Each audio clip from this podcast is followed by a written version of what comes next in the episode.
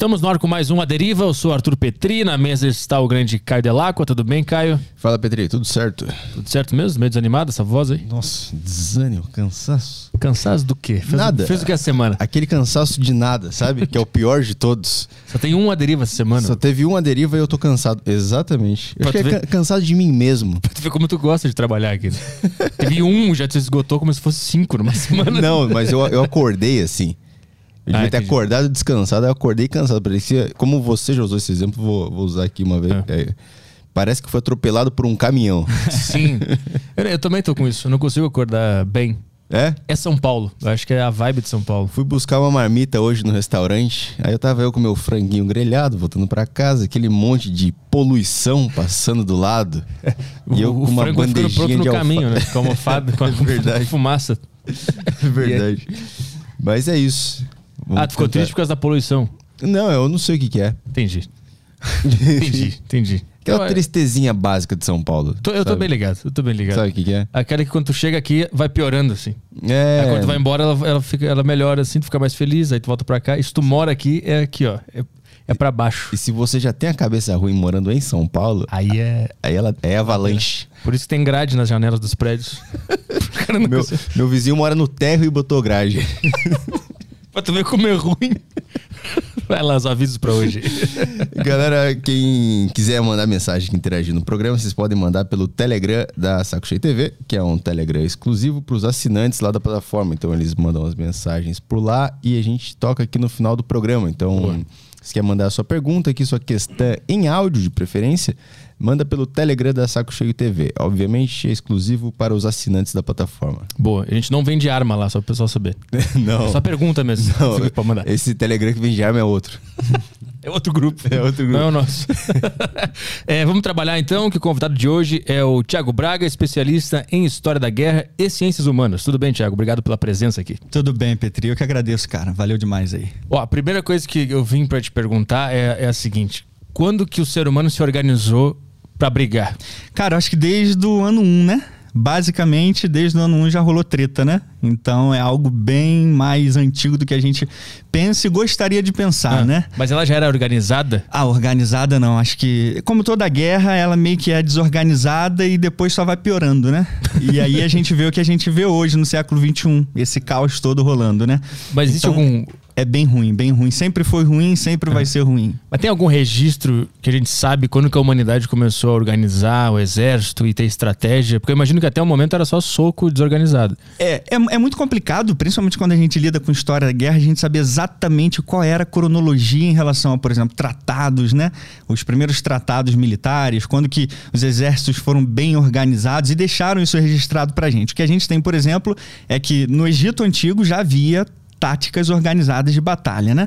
Se você for, por exemplo, para Babilônia também, você vê, você tem registros ali dos povos da Mesopotâmia já engajados em conflitos mais organizados, né, com rankings e tudo mais.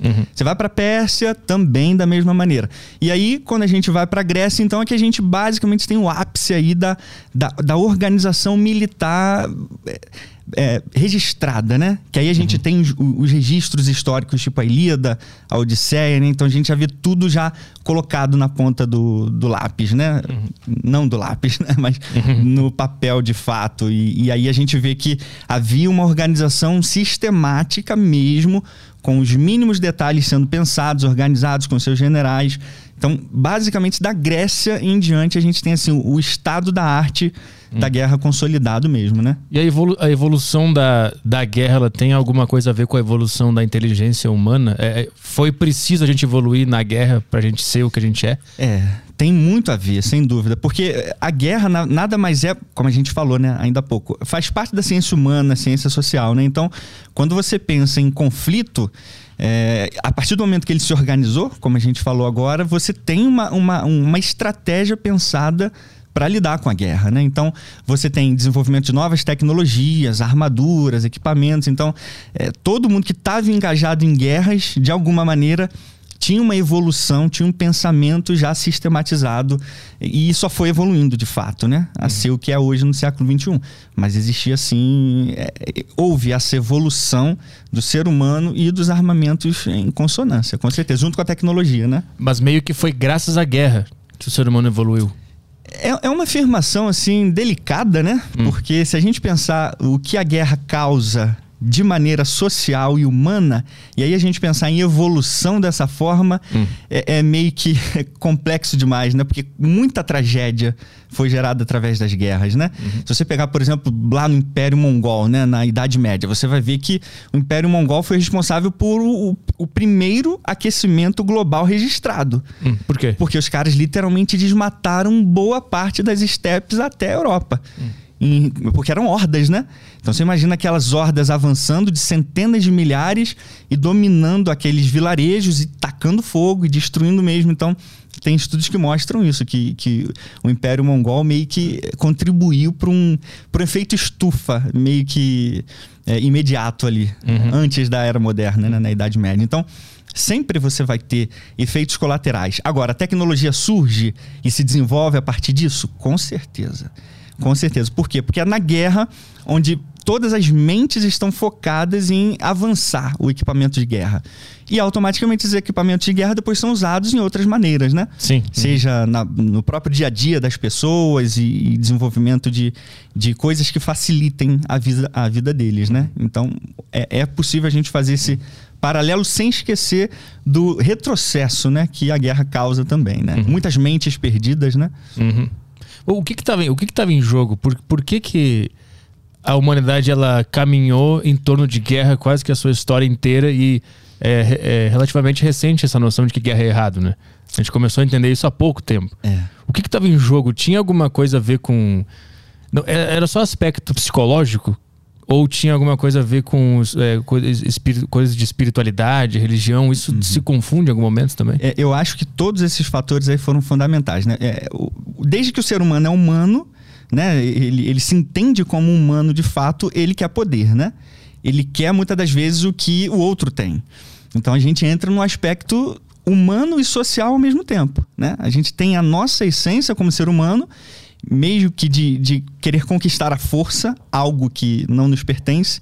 E ao mesmo tempo nós temos o aspecto social, né? Nós temos o aspecto visual. Então é é uma ciência complexa que envolve o que nós somos e o que nós queremos. Então tá dentro e fora da gente. Então tem esse aspecto propriamente humano. É, por exemplo, do, do, do ponto de vista bíblico, né? A gente já tem aí o primeiro conflito entre Caim e Abel, né? Então isso por si só já pode se dizer que é, é, surgiu a partir dali essa, essa ideia de que para conquistar uma coisa é, de maneira rápida, você tem que recorrer à guerra. E talvez esse seja o primeiro ponto. O segundo ponto é que é, você quer, quando você pensa em guerra, você tem outras justificativas, ou pelo menos você cria justificativas para isso. Mesmo que né, não seja uma justificativa válida, mas se você tem uma narrativa, se você tem uma ideia e aquela ideia vale a pena, você coloca é, sobre os seus planos. Então, a religião é uma delas. Se a gente pensar basicamente desde a Grécia Antiga, onde o conflito entre o Ocidente e o Oriente foi consolidado pela primeira vez, né? Quando a gente pensa em, em Grécia e Pérsia, a gente tem um embate de duas civilizações pela primeira vez na história, né? Até então, antes era só Oriente. O que, que era o Ocidente? O que, que era Grécia? O que, que era Roma? Muito menos, né? Então a gente tem as superpotências centralizadas na Ásia. Com a, a- a sua cultura meio que é, interpolada, né? Se você pegar, por exemplo, os assírios, os babilônios e depois os persas, a gente vai ver é, é, nuances ali, sabe? De, de interpolações entre os povos que de certa forma acabam se conectando, né?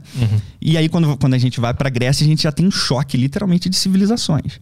É, você tem a democracia com Atenas e tem a, a- a oligarquia e você tem o império já com o Império Persa. Então Uhum. essa narrativa pesa política e religião também. Deuses contra deuses. O que eu não entendo é por que, que eles entravam em embates. Por que, que não ficava cada um no seu canto? O que, que era? Era conquista de território? Com certeza, o primeiro fator é esse, né? Conquista de território, você querer expandir é, o, o que você já tem, né? E poder, você, você quando você conquista territórios, você literalmente conquista poder. Então, é, por que, que o ser humano ele, ele era, é nômade de certa forma? Ele vai sempre avançando, né? Ele nunca está estacionado em um lugar, raramente ele fica estacionado em um lugar. é porque ele quer conquistar coisas novas, ele quer avançar, de certa forma, progredir, né? É, no sentido geral da coisa. Mais territórios e, por isso, mais povos que têm que ser conquistados. É reafirmação do poder. Então, se o Império, por exemplo, quando a gente volta lá na Grécia Antiga, a gente vê esse primeiro embate entre Grécia e Pérsia. Isso é interessantíssimo, porque é, dá essa ideia pra gente, essa dimensão mais, mais que é, é, social e política. O primeiro, o primeiro povo que ousou ir contra a Pérsia é, foi Atenas, né? O primeiro, a primeira cidade que ousou ir lá na, na região da Turquia, hoje Turquia, mas na época fazia parte da Grécia, né? Região da Frígia, da Lídia. E aí, quando eles vão, então, encaram o Império Persa, o imperador, o rei Dari, peraí, como assim esses caras estão vindo aqui no nosso território encarar a gente? E que, queimam um monte de templos e fazem essa ruaça. A gente tem que provar para o mundo que nós somos o Império Persa, que eles não são nada. Então nós temos que reafirmar o nosso poder sobre eles. Uhum. Então entra ego, entra desejo de conquista, entra a humanidade, né? Uhum. Nesse aspecto. E, e, então tem muitos fatores. O, o, fator político, social, religioso, com certeza, sempre foram forças motrizes aí para para se desenvolver guerra, né? Quem iniciou a, a, guerra entre Grécia e Pérsia foram os gregos? Eles que deram a primeira, o primeiro soco? Tecnicamente não. Ah. Tecnicamente foi a Pérsia, né? Hum. Porque a Pérsia estava na Ásia mas ela foi conquistando os territórios mais a oeste. E aí, quando eles chegaram, então, na, na área da Turquia, que, que na época era Lídia, eles começaram a, a conquistar muitas cidades gregas ali, de Alicarnasso e tudo mais. E era literalmente o oposto. É, era um outro povo conquistando um outro povo de uma outra mentalidade. Uhum. Então veio que começou com os persas invadindo essa região costeira uhum. da, da Grécia Antiga, uhum. que fazia parte da Grécia. Uma coisa que eu sempre perguntei, como é que a notícia chegava no, nos chefes, nos, nos, nos, generais, não sei como é que se denominava nessa época. Como é que chegava lá? Sim, sim. Pra eles saberem que eles tinham que ir lá defender aquele, aquela parte do território. Mensageiros. É, o bom e velho mensageiro, igual a gente vê, por exemplo, nos filmes, filmes, né? 300 e tudo mais. A galera indo até os responsáveis por organizar o, o, o, campo de batalha, né? E, e para dar a, ajuda necessária. Uhum. Então, no caso, por exemplo, na primeira, na, no primeiro conflito entre Pérsia e Grécia, os mensageiros do rei Crésio, que era um rei assim muito conhecido da Lídia, se deslocaram então para a Grécia é, continental, que é onde ficava Atenas e Esparta, né? E aí foram pedir ajuda. É, olha, a gente precisa da ajuda de vocês porque os persas estão lá conquistando a gente. Eles estão literalmente dominando tudo. Uhum. Então a gente precisa da ajuda de vocês. Então o mensageiro ia até lá e tentava organizar um, uma equipe de apoio, né? Pra e depois então... tinha todo o caminho de volta até chegar lá. Então meio que eles já estavam estabelecidos quando, quando eles voltavam para guerrear. Já estava tudo certinho lá. Sem dúvida, já era tudo bem estabelecido. e, e, era o mesmo povo, né? Falava a mesma língua, tinha os mesmos deuses, embora cada um tinha as suas diferenças de, de legislação. Se você por exemplo, comparar Atenas com Esparta ou com Corinto, Tebas, né, Macedônia, é, era, era, um, era, a gente pode dizer que era um povo com várias nuances ali de, de diferenças, né? É como uhum. se fosse se cada estado, é como, como se fosse Estados Unidos, por exemplo. Uhum. Cada estado tem uma certa autonomia para resolver as coisas do seu jeito mas todo mundo fala a mesma língua, tem a, a, mesma cultura, né? E naquela época adoravam os mesmos deuses. Então já havia essa conexão, assim, quando um pedia ajuda, o outro ia ajudar. Uhum. Isso quando não tinham tretas entre eles, que era o mais comum, né? Uhum. Quando a gente fala em Grécia Antiga, a gente fala um turbilhão de pancadaria para tudo que é lado. Entre eles mesmos. Entre eles mesmos. Na verdade, o Império Romano surgiu como uma potência que dominou a Grécia e depois dominou o mundo, justamente porque os gregos já se destruíram quando os romanos estavam chegando. Ah, eles estavam em guerra quando os romanos estavam se organizando, é isso? Exatamente. Enquanto os romanos se uniam, meio que se uniam como um povo mais coeso, uhum. os gregos estavam em pancadaria um com, um com o outro. Uhum. A Grécia, em algum momento, foi a, a, a maior potência? Sim, com Alexandre o Grande se tornou a maior potência da sua época. E aí ela perde essa, poder, essa potência pro Império Romano. Pro Império Romano, exatamente. Porque assim, se a gente parar para pensar desde a época da, da Grécia contra a Pérsia. Houve uma coalizão assim fantástica entre os gregos. Os gregos se juntaram e literalmente expulsaram os persas. E quando a gente fala dos persas, a gente não pode esquecer que era o maior império da época. Era gigantesco do ponto de vista territorial, era gigantesco do ponto de vista é, é, é, militar, porque eles eram grandes guerreiros. Não é essa loucura que a gente vê nos filmes, aí eu entro um pouco no meu trabalho que eu faço na, lá né, no, no, canal, especialmente no Brasão de Armas. Que eles saem correndo como uns loucos, sem preparo nenhum, sem nenhum tipo de estratégia e simplesmente são, são trucidados ali. Não, eles são povos sofisticados ali. É, eles conhecem a arte da guerra. Claro que tem um tamanho enorme, uma quantidade muito grande de mercenários, mas eles não se tornaram o que se tornaram por sorte, né? Eles é, sabiam o que estavam fazendo e tinham estratégia. Uhum. Mas é, nesse embate, por exemplo, entre os gregos e persas, eles conseguiram se unir de uma maneira maravilhosa. O, todos eles, todas as cidades gregas. Mas depois, quando Atenas, por exemplo, começou a subir, Esparta começou a ficar com inveja. Peraí, como é que Atenas está crescendo e a gente está começando a ficar para baixo? Então a gente tem que fazer alguma coisa para impedir esse poder de Atenas. E o que, que a gente faz? Uhum. Guerra. E aí surgiu a Guerra do Peloponeso, em 431 a.C. Hum. Os espartanos dividiram a Grécia no meio, atenienses com a outra metade, e aí o conflito mais sangrento da história da Grécia aconteceu. Nem com os persas foi tão bizarro assim. Hum. Quais são os, os números? Tem? Pra gente ah, ter uma ah, noção? É, é, praticamente impossível, porque foram 27 anos de guerra. Cara. Então não tem como saber. Não tem como saber. O, o que a gente sabe é, é, a dimensão da desgraça que aconteceu na Grécia, né? Ah. É, primeiro que a Grécia ficou em frangalhos. Por quê? Não só no, no, no sentido pessoal, né, de, de, de, gente, no fator humano, mas no fator territorial também. Por quê? A gente pensa muito que os espartanos né, são, eram aqueles povos protetores da Grécia, vamos lutar pela Grécia, aquele, aquele mito que o filme passa pra gente, né? Hum. Aí muita gente diz, pô, Thiago, mas é Frank Miller, cara, é um quadrinho e tal. Mas o Frank Miller se baseou na história, né? Então, assim, a gente não pode também separar completamente. É um fanfic, puro e simplesmente, o, filme 300? Acho que não é essa a ideia. Quem assiste o filme está querendo ver alguma coisa ali que seja interessantemente ou, ou minimamente real, né? Hum. Mas quando a gente vê que os caras são colocados como os salvadores da Grécia, opa, peraí, vamos ver as fontes originais, né? Uhum. E aí, para a gente entender esse, esse impacto geopolítico, 27 anos de guerra, Grécia dividida, mais dividida ainda do que antes. Esparta entrega todas essas cidades que lá no início os atenienses lutaram contra os persas para proteger, lá da Turquia, né, da região da Turquia. Uhum. Fica com os persas. Então, aí já tem uma, uma ruptura do mundo grego. Metade do mundo grego está com os persas e a outra metade está no continente. Então, olha, olha o caos geopolítico que já acontece. E aí, a Esparta, de certa forma, tenta manter o seu, o seu controle ali, né? O seu poder. Porque agora, como, como a gente se aliou aos persas, é, a, os persas são do nosso lado. Só que causou um, um, um, um rebuliço na Grécia Antiga, porque, peraí, como que os espartanos entregam para os nossos inimigos o, o nosso povo? Uhum. Isso não está certo. E aí, depois da Guerra do Peloponeso, que terminou no, no finalzinho do século V, mais conflitos começaram a acontecer. Só que conflitos dessa vez para erradicar Esparta. Uhum. O, os gregos da época, liderados por Atenas e por Tebas, queriam acabar com os espartanos de fato. Por causa dessa traição. Por causa dessa traição. Mas qual era o interesse de Esparta em entregar essas cidades? Por que, eles fizeram isso? Ganhar a guerra. Porque eles não estavam conseguindo ganhar a guerra contra Atenas.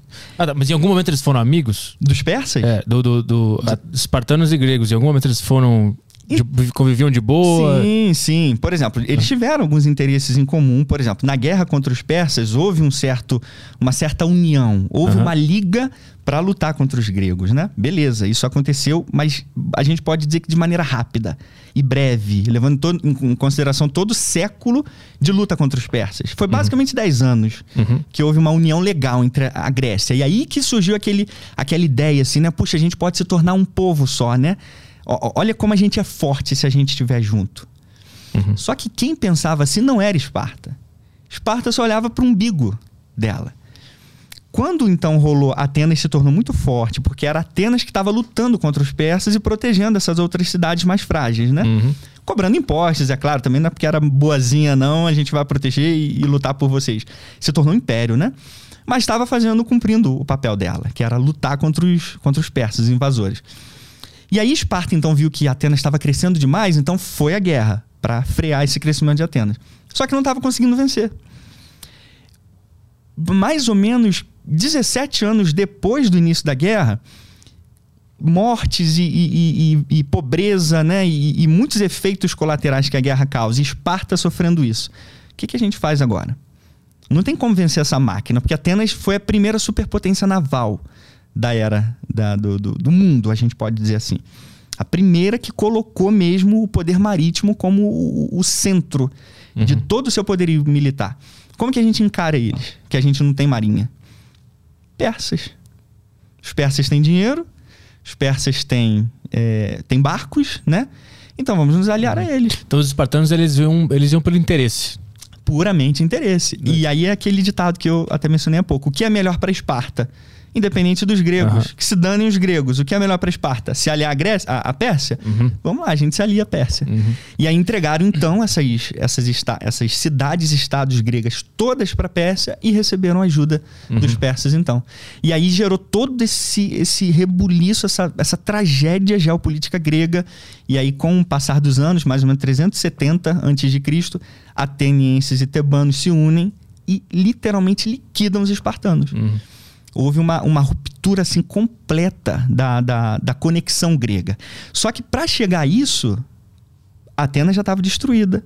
Corinto já estava destruída, Esparta já estava destruída, Tebas estava fraca. Então, você tem um, um, um, um, efeito colateral muito nocivo que fez com que os romanos chegassem na Grécia Hum, Olha aí. Tá tudo pronto já. Tudo pronto. Entendi. É, é só a gente dar umas espadadinhas nos caras que tá tudo sob controle. Os caras já estão destruídos. Uhum, uhum. E eles ainda conseguiram, de certa forma, resistir um pouquinho na, na Batalha de Corinto, que foi a Batalha da Conquista de Roma na Grécia. Ainda tentaram lutar e tal, mas eles não tinham o menor, é, a menor condição de encarar aquela máquina de guerra coesa que eram os romanos. Uhum. Então, meio que a culpa foi deles próprios de se dizimarem, uhum. abrindo caminho para os romanos, né? E a partir daí o Império Romano se torna o que a gente conhece que foi, é isso. Exatamente. Agora, os espartanos, a gente tem aquela ideia de que eles eram uns caras muito foda com a ética, com a honra e eram soldados diferenciados. O quanto disso é verdade? O quanto disso é verdade? É... Zero. Zero? é mesmo? Oh, Petri, é, é, é, isso que eu falo, né? É, e, e, eu acho que o objetivo do canal é esse, tentar abrir a mente da galera para essa ideia.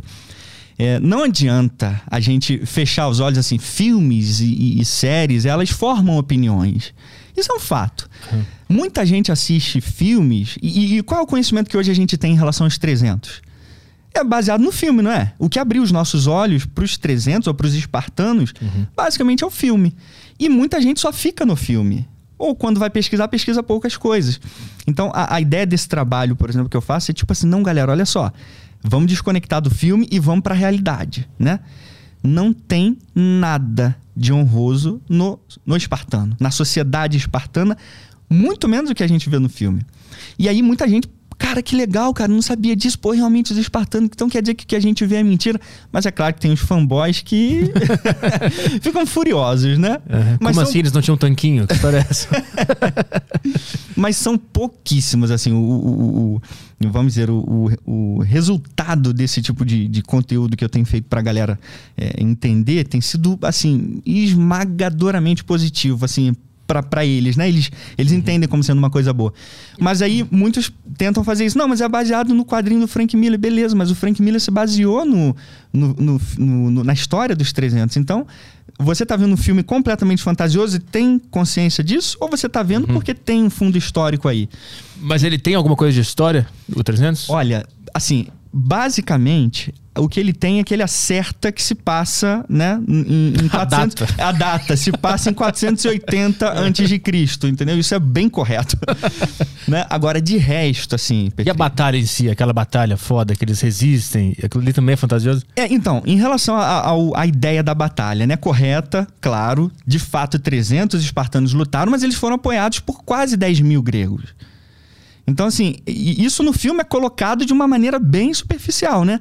Mas nunca os 300 resistiriam sozinhos naquela passagem. Sem apoio dos outros 7 mil téspios, né? Da, da, daquela força grega até moral, que a gente pode dizer assim. Então, uhum. nunca dá pra gente pensar, caraca, 300. Foram 300 espartanos. Mas e os, e os, restos, milhares dos gregos que estavam na batalha junto com eles, uhum. protegendo os flancos, protegendo a parte superior. Então, assim, é, tinha todo um destacado grego ali do lado deles. Uhum. Agora, a gente pode dizer o seguinte em relação a, a, essa ideia, né? A batalha, a ideia de que 300 lutaram na batalha, sim. mas não sozinhos. Isso já é um ponto, né? É, eles lutaram daquele jeito, como você falou, com um tanquinho lá? Claro que não, cara. tipo assim, os caras já são uma armadura, né? Pra que, que eles precisavam usar armadura, de certa forma? Mas todos, se os gregos lutassem daquele jeito, a gente não ia estar aqui nesse podcast hoje, conversando.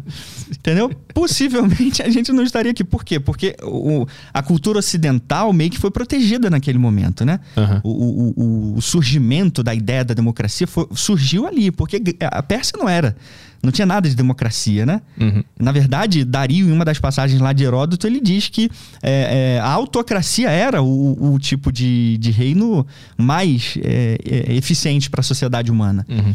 Então, democracia que nada, cara. Então, hoje a gente tem todo esse ideal que foi defendido lá naquela época. Por isso que a gente não pode subestimar e nem é, é, é, entregar a honra para quem fez pouco. Uhum. E os espartanos fizeram muito pouco. Muito uhum. pouco mesmo. É, principalmente por isso, por terem é, feito tudo o que eles podiam para ganhar, para uhum. ter prestígio por eles uhum. próprios, mas nada de ideal. Se tu fizesse o 300, tu faria focado no. Aliás, o filme 300, uhum. que seria outro nome, né? Mas tu focaria nos gregos, eles que são os principais personagens, no, sem, na tua opinião. Sem dúvida, sem dúvida. Assim, o, o, principal, quando a gente pensa em Grécia Antiga e Grécia versus Persa, a gente tem um povo primordial, que isso a gente tem que concordar de fato, que é Atenas. Atenas foi a cidade líder contra os persas. Eles que fundaram a Liga de Delos, para conter o avanço persa. Petri, só para você ter uma ideia, cara, eles encontraram numa cidade chamada Lavrium, no sul de Atenas, uma mina de. Depois da Batalha de Maratona, que foi o primeiro conflito oficial mesmo entre gregos e persas, em 490 a.C. Eles encontraram uma mina de, de prata. E, e como já era democracia, a ideia era a seguinte: dividir para a população aquilo que foi encontrado lá. E aí o, o general Temístocles, né, que participou da batalha de Maratona, inclusive, sabia que os persas iam voltar. Sabiam que a derrota em Maratona não colocaria fim à invasão persa. Então o que, que ele fez?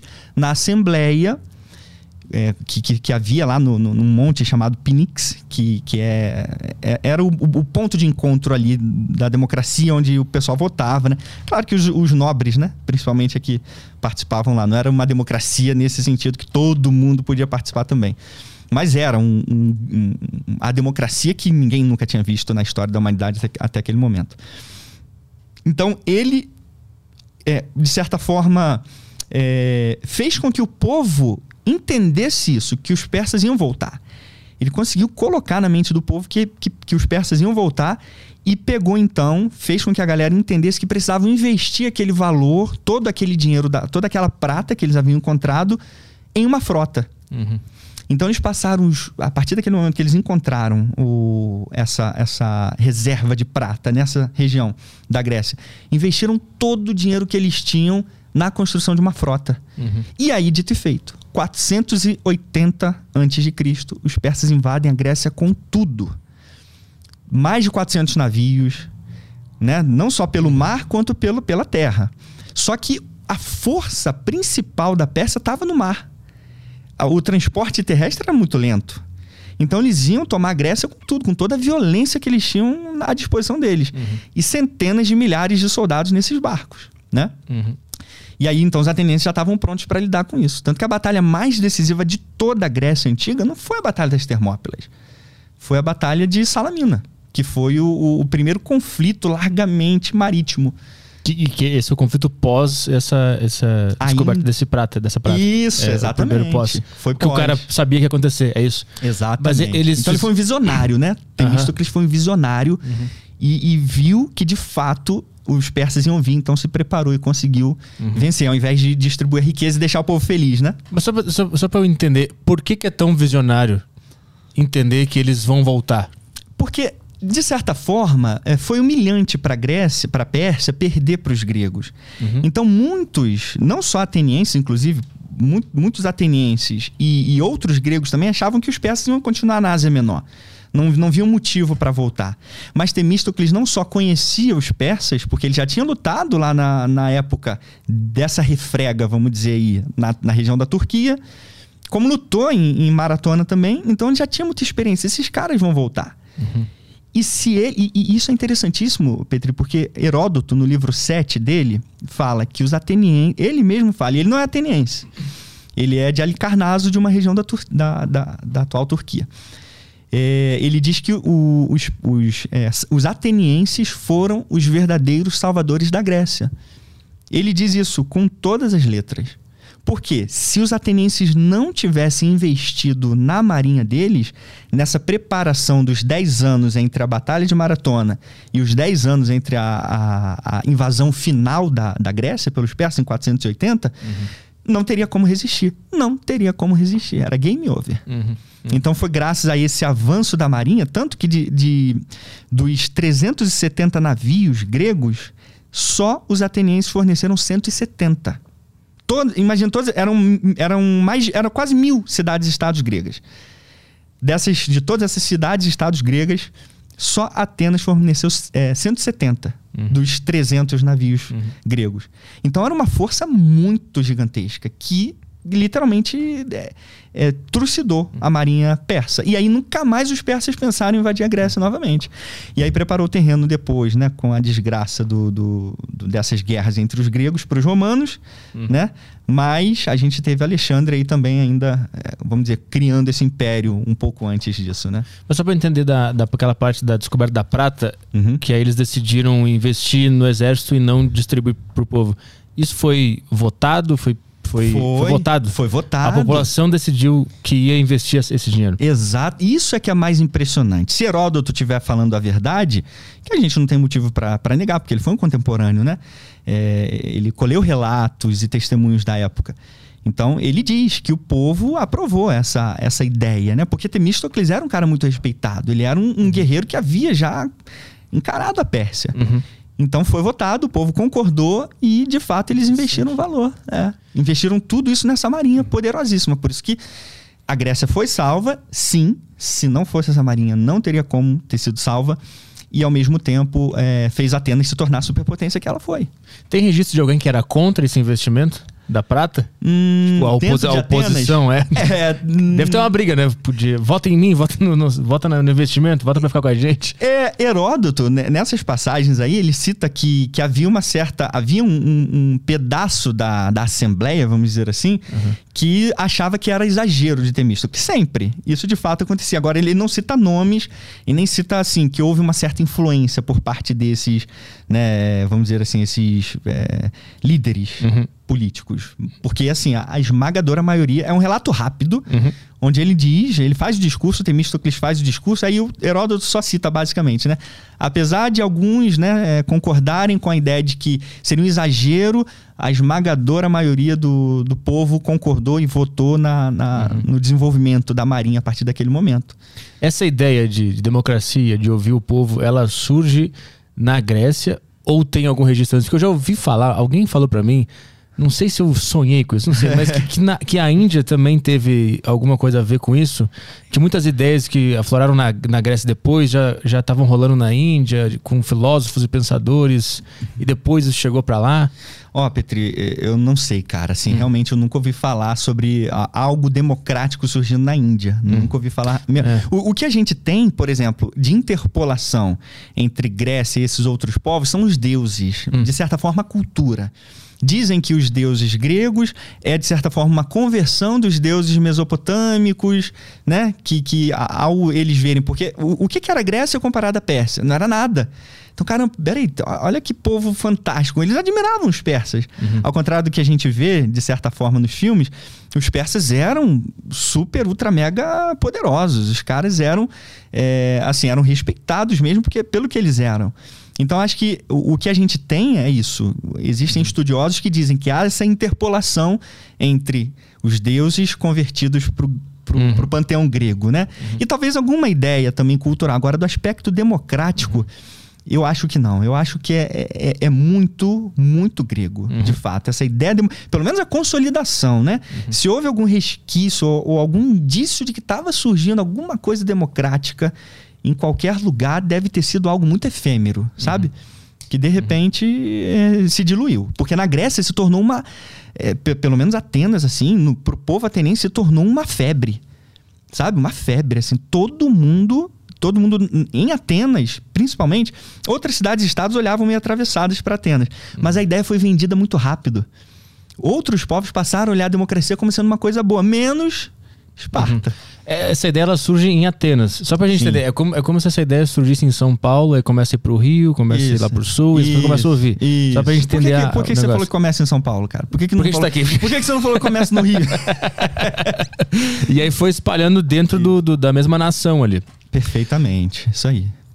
Hoje a gente não consegue entender o impacto dessa ideia porque a gente já tá vivendo nela, né? Uhum. Mas é, o, o quão inovadora e, e, e, inclusive, radical no sentido de diferente ela era dentro do contexto histórico do mundo naquele momento. É, foi, foi chocante, né? Foi, porque assim, Atenas ela sempre foi uma cidade de experimentar, né? É, tanto que quando a gente estava falando ainda há pouco em relação aos espartanos, né? Por que, que os espartanos, o que a gente vê nos filmes não é verdade, né? Porque os espartanos eram ultra, super, mega conservadores, ou seja, eles tinham aquilo ali, era aquilo ali que eles queriam, ponto final. Eles não queriam nada novo, né? Eles não queriam criar nada novo. Então, que se dane, se, se, se a Grécia toda for conquistada e vencida, que se dane. O negócio é, é a gente estar tá bem aqui. Uhum. Um outro aspecto, a, a, a, escravatura na, em Esparta, e aí entra a democracia, tem a ver com a democracia também. A escravatura em Esparta era, era mandatória, era assim, uma proporção bizarra de praticamente 18 escravos para um espartano. E o detalhe mais é, abismal ainda é que até para os padrões gregos, que naquela época a escravidão era comum também, né? Mas até para os padrões gregos era feio. É, Platão, inclusive, cita isso, ele usa essa, essa expressão. O que os espartanos faziam era feio aos olhos gregos, porque eles escravizaram próprios gregos. Hum. Na, na primeira guerra messênica, que eles lutaram contra os messênios, eles literalmente escravizaram uma civilização inteira, que era vizinha deles e continuaram sendo escravos deles durante séculos. Uhum. Então, assim, é, o Esparta era completamente aversa à ideia de, de, de liberdade, vamos dizer assim. Uhum. De outros, que se danem os outros. Nós temos os nossos livros aqui, que são os cidadãos, e que se danem os outros. Os outros são nossos escravos. E, e Atenas, sim, tinha escravos, claro, mas os escravos eram de fora, né? Então, o seu povo, o povo grego, nunca foi escravizado por Atenas uhum. de maneira geral. Uhum. Então, essa ideia de liberdade, peraí, de proteger o povo, de dar voz ao povo, né? De certa forma, é claro que nunca comparado ao que a gente tem hoje. Era uma democracia ainda frágil, né? É, uhum. Era um, um, uma pétala que estava surgindo ali ainda, mas que revolucionou demais a maneira como as pessoas pensam. Uhum. Tanto que todos os filósofos, todos os, os, pensadores que vieram na época e vieram depois, se você pegar pensadores de 300 anos depois, você pegar é, é, pensadores romanos como Cícero, você vai ver os caras assim, sabe? Com, aqui, com aquela ideia, cara, isso, é, isso foi demais, isso foi impressionante. Como que eles é, pensaram na possibilidade de dar poder ao povo. Uhum. Porque democratia vem disso, né? Poder do povo. Uhum. Então foi algo assim revolucionário mesmo. E essa ideia amedrontou quem ia perder poder com essa ideia. E aí, e aí que vem os embates. Exato. Porque tipo, você fica pensando, se aquela nação quer ser de, é, democrática, por que, que eu vou lá? É medo que aquela mensagem se espalhe? Exatamente. É isso? é isso aí. Na verdade, os persas tinham esse medo. Então, é, é, é, aí a gente volta no nosso primeiro ponto né, da nossa conversa. É, por que, que havia conflitos, de certa forma? Porque ideias também. Uhum. Ideias são geradoras de conflitos. Principalmente quando são ideias novas, né? Quando ninguém nunca tinha pensado nisso. Quando ninguém pensa em algo que pode colocar em risco é, o, coisas estabelecidas já, aí tem uma boa, uma boa razão, né? Para, uhum. segundo o, o próprio atacante, né? Sim. Uhum. Tem uma boa razão para se invadir determinado território. A democracia era um problema. Porque um, um, império não quer ter democracia. O império não quer ter o povo decidindo coisas. Uhum. O império quer ter o seu poder controlado. Uhum. Então, quando isso surge, peraí, a gente tem que destruir isso aí. Uhum. Mas aí quando a, quando a, a Grécia ela, ela se enfraquece ali, o Império Romano surge essa ideia de democracia, ela acontece o que com ela? Ela fica basicamente em stand-by, né? Ah. Os romanos eles admiram isso, mas a ideia da democracia ela só fica no imaginário, uhum. né? É, é, assim, depois na questão da República do Império Romano a gente tem, né, é, é, é uma, uma, ascensão da, da do, do povo escolhendo ali os senadores, né? Aquela ideia toda. Mas o, o império ele se interpola com a república, vai e volta, sabe? Uhum. Mas não se torna uma coisa presente assim, uhum. tão presente. E aí, depois da queda do Império Romano, então, aí que ela se esvai completamente a ideia de democracia só volta a permear os, os clássicos, né? Os pensadores no Renascimento do século XVI. Hum. Que aí essa ideia de, de resgatar os clássicos, né? E, e de tentar olhar para trás para ver o que, que eles têm para ensinar para gente, hum. é que começa a surgir de novo essa ideia. Né? Ah, interessante. Então, é. aquela, batalha que a gente falou antes, que tu disse que foi eles, que é a Batalha dos 300 ali, que se eles Sim. não tivessem vencido, a ideia de democracia teria morrido completamente. Se foi eles... ali, né?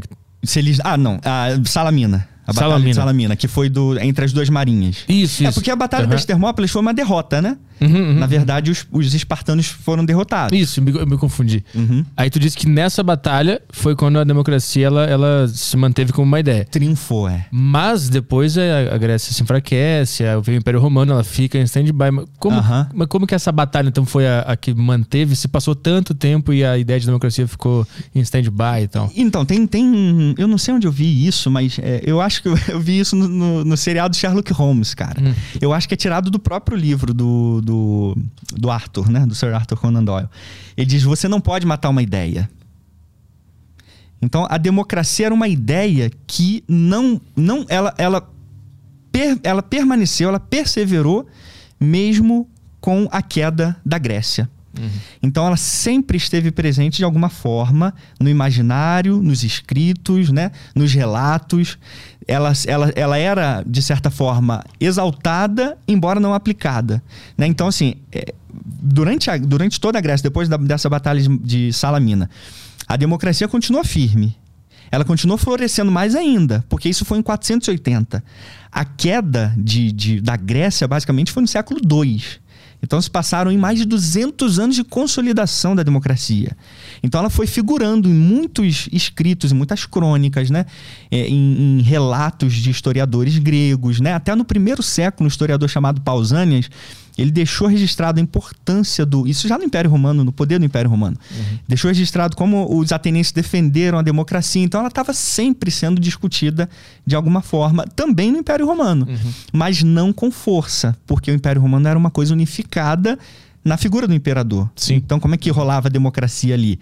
Aí tinha o um embate da República, né? A República tentando, de certa forma, é, é, ser mantida ainda um pouco nessa ideia, mas frágil, né? Muito frágil. Quem foi, quem foi o cara que começou a introduzir a democracia no Império Romano? Ah, é complicado dizer. É. Assim, exatamente quem foi que hum. manteve. Eu pensei que tinha um, que... uma figura principal, hum. mas não, não tem. Hum. Não, não, eu, eu, acho que não. Ó, Marco Aurélio, por exemplo, ele era um, um defensor da, da República Romana, né? É, curioso, ele como imperador Uhum. Mas é porque ele era fantástico, né? Ele é estoico, né? É, exatamente. Isso aí, um filósofo. Uhum. Então, ele é um dos, um dos imperadores, e aí eu, eu faço até um paralelo com, com o nosso antigo imperador Dom Pedro II, né? Porque ele era um cara que tinha o, o poder na mão, na mão, mas ele não via o poder como sendo uma coisa dele.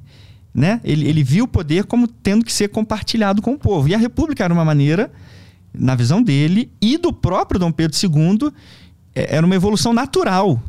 Do, isso é curioso a gente dizer, né? Uhum. Existem biografias que dizem, relatos de que Dom Pedro II ele achava que a república era a evolução natural do império. Né? Uhum. E isso Marco Aurélio entendia também. Por isso que ele era um imperador, de certa forma, republicano, porque uhum. ele entendia que a república poderia dar é, é, poderia envolver mais. Poderia, através da República, o povo poderia fazer mais. Né? Uhum. Mas, claro, dentro das limitações que o Império Romano na época permitia.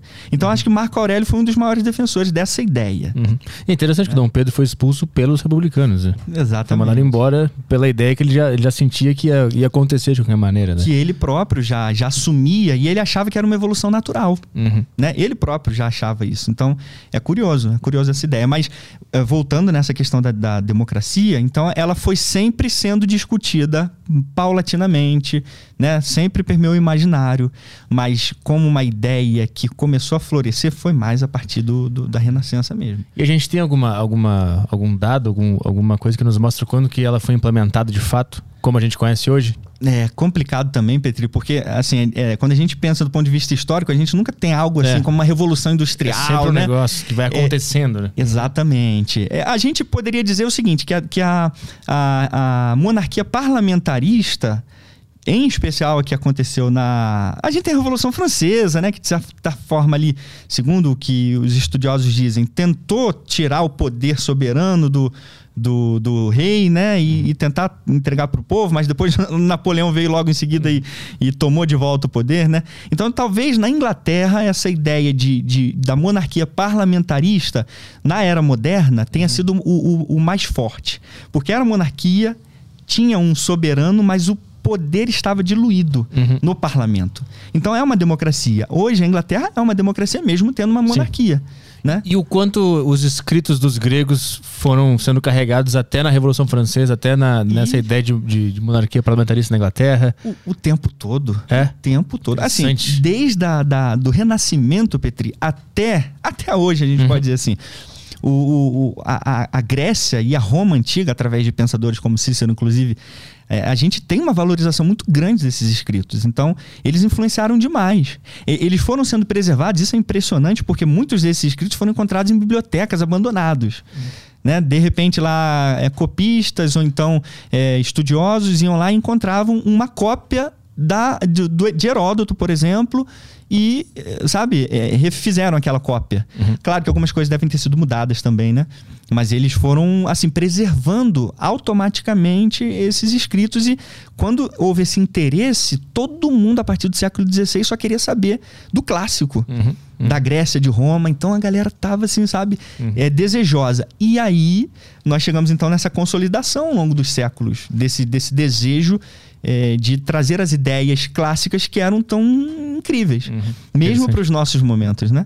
Agora, a gente fala muito sobre o Império Romano e, e sobre os gregos e tudo mais, mas também o- o- os portugueses, eles foram muito importantes, né? Eles, eles foram um grande império também, com muita força, muita inteligência, né? A gente já fala muito sobre isso. O quão importante os portugueses foram para a história humana também. Petri, eu acho que essa é uma das perguntas mais importantes, cara, que eu, que eu já respondi, assim. E é bom a gente ter um público grande para mostrar isso, porque os portugueses são um dos povos mais subestimados que existe no mundo. Tanto hoje, claro, mas do aspecto histórico também. Né? A gente estava falando há pouco de, de Esparta, né? Os espartanos são muito glorificados, até endeusados por coisas que eles não fizeram, né? E de fato, muito pelo contrário, né? Fizeram mais mal do que bem. Né? E eu digo isso sem medo nenhum. a galera que quiser checar os clássicos, pode checar é, Heródoto, pode checar Pausânias, né? É, que a gente vai ver assim, relatos escritos. Platão, inclusive, no banquete dele. Então a gente tem muitas informações sobre isso. Em relação aos portugueses, esse, esse aspecto é, é muito importante porque assim, eles mudaram o mundo, né? É, Literalmente, Portugal, uma nação tão pequena, foi capaz de mudar o mundo. Por uma coisa que a gente aprende no colégio assim, ó. Sabe? Navegações. Entraram na caravela, chegaram no Brasil. Sim. Não é isso? Aham. Basicamente é isso que a gente aprende no colégio. Você, você aprendeu o que era uma caravela? O que era um galeão? O que era uma carraca? Não. Bom, pelo menos o- os relatos que eu vejo, por exemplo, no, no meu canal e o pessoal conversando e, e até dizendo, cara, eu não sabia disso, eu nunca aprendi sobre isso. Por quê? É, é, né? Existe toda uma ideia de que o que a gente tem que contar é só o lado podre do imperialismo, né? Que teve o seu lado podre também, ninguém discorda disso. Teve muita coisa ruim, né? Mas em relação a, a- a essa ideia de conectar o nosso passado com o nosso presente, mostrando as coisas importantes, cara, é muito relegado a- a- ao negativismo, assim. E se a gente parar para pensar, como, eu- como eu falei, esses três ícones aí, a caravela, o galeão e a carraca, foram eles que mudaram o mundo mesmo. Os espanhóis navegaram e descobriram a América, né? Com o navio deles? Não. Com uma caravela portuguesa. Uhum. Então foi através de uma invenção portuguesa que a América foi descoberta por Colombo, né? Uhum. Foi através de uma invenção portuguesa. Porque olha quantas, quantas nuances a gente tem aí.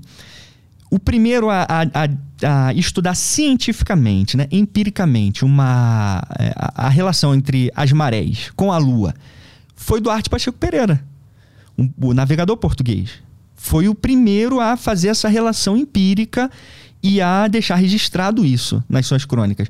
Porque quando eles adentravam, chegavam na costa e adentravam rios, eles precisavam calcular quando que a maré subia, quando que ela baixava, para conseguir entrar então com seus barcos lá. Uhum. Então, sabe, empiricamente, deixar isso registrado.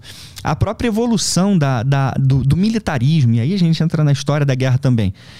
o, o, o desenvolvimento armamentista que essa invenção da caravela, do galeão e da carraca causou no mundo foi impressionante. Foram os primeiros a colocar, por exemplo, é, canhões na lateral do navio. Hum. Então, o navio, agora, um navio era literalmente uma máquina de guerra. Isso nunca havia sido pensado antes. Tem um relato interessantíssimo que, que eu gosto muito de citar, que mudou o mundo. Os muçulmanos eram os principais detentores da, da economia global, né? No século XV. Antes, inclusive, século XIV, XV. Estava tudo na mão deles. E os, os, os europeus, para eles conseguirem as especiarias, todo o comércio mundial, eles tinham que ir para lá. Eles tinham que ir pela Rota da Seda, né? Usando a Rota da Seda, eles chegavam então lá no Oriente, né? Ou na Ásia, na, na China, enfim. E aí eles tinham que fazer aquele trajeto todo de volta. E tudo era muito caro, porque era extremamente difícil chegar até lá. E aí, com essa descoberta, o mundo se abriu, literalmente. Povos desconhecidos, tipo o próprio Brasil mesmo, África, aquela passagem da África, ninguém achava que era possível fazer isso. Não tinha ninguém que achava que era possível contornar. Tem um historiador inglês chamado Charles Boxer que ele diz que a descoberta da América e a passagem para as Índias né, orientais, são dois dos maiores feitos da, da história humana. Porque a partir daquilo ali, o mundo literalmente se abriu. Uhum. A, a, gente soube o que era mundo. Uhum. A gente soube que o mundo era um globo, cara. De fato. Né? De fato. Uhum. Embora é, já havia gregos que diziam isso, né? Uhum. Mas até então, o, o, imaginário popular era do mar tenebroso. De repente tinha lá aquela queda e, e os barcos caíam, sabe? Uhum. Aqueles monstros marinhos. Tu imagina que era entrar numa caravela, Petri? É, e encarar literalmente o desconhecido. Uhum. Ficar à deriva, às vezes 30, 40 dias, cara. E assim, completamente perdidos, né? Esperando vento, sem comida, escorbuto aparecendo, dente apodrecendo, a, você completamente estragado fisicamente. Uhum. Podendo tomar um, um, copinho de água por dia, tendo que cozinhar com água do, do mar, né? Uhum. Então, assim, foi, foi uma epopeia, cara. A verdade é essa. O que, o que os portugueses fizeram foi fazer uma coisa que ninguém no mundo tinha feito ainda. Uhum. Eles mudaram a, a, a forma de enxergar planeta. Completamente. Porque... Depois deles, a, história humana foi diferente. Esse, esse é o ponto. Né? Esse é o ponto. Foi hum. totalmente diferente. Porque os holandeses se tornaram mais poderosos que os portugueses, não foi? Mais poderosos. Mas seguiram os mesmos passos dos portugueses. Foram para a Índia também. Uhum. Tomaram o Império Português. Os ingleses, mesma coisa. Foram para a Índia, contornando o cabo né, das uhum. tormentas lá embaixo na África seguindo o mesmo padrão. Fizeram entrepostos comercial. É claro que do ponto de vista econômico, eles foram muito mais bem sucedidos que os portugueses, né? Uhum. Mas do ponto de vista de trajeto e de embarcações e de tecnologias usadas, eles usaram basicamente tudo que os portugueses tinham criado. E a gente não vê isso, a gente não aprende isso. Agora, não teve um, um breve período da história que, que Portugal teve um dos maiores impérios num momento específico, né? Que eles conquistaram vários territórios e dominaram boa parte da, dos lugares, né? Até 1570, basicamente até 1570, Portugal era o maior império. De 1500 até 1570. Hum. Ele, ele se tornou o maior império porque ele não só né, já tinha descoberto o Brasil e, e basicamente todo o, o, o litoral brasileiro já pertencia a Portugal todo e todas as outras colônias, né? Uhum. Todos os outros povos. África, né? E vários entrepostos comerciais na, na Índia. Então, assim, era de fato, foi o maior império da sua época, durante 70 anos. Eu sei disso porque eu joguei aquele Total War. Ah, Total War. E aí tem lá um das, uma das versões que consegue escolher Portugal para jogar. Né? Exatamente. E é o, é o Fernão Dias? Fernão, é Fernão de Magalhães. Fernão de Magalhães, é? Uhum. Que ele é o líder lá da Isso. parada. E aí tu vai conquistando os outros territórios e tal. Aí... Exato. Exa exatamente. Então ensina muito, né? O jogo uhum, ensina uhum. muito. Inclusive, sobre essa batalha, é, é uma, é, é, é, como que Portugal se tornou, de fato, a superpotência, assim, inquestionável da sua época. Ninguém questionava a marinha portuguesa. Pera, encarar Portugal no mar? Não. Deixa quieto. Nem Espanha, nem Inglaterra, nem Holanda, nada. Houve uma batalha em 1509, e aí essa batalha que trouxe o, o poder mundial para a mão de Portugal. E é uma batalha épica, uma batalha épica, que assim mostra pra gente como que o militarismo, né, de certa forma, é, traz o controle político também, econômico, né, e tudo mais. E, e a história da guerra pura.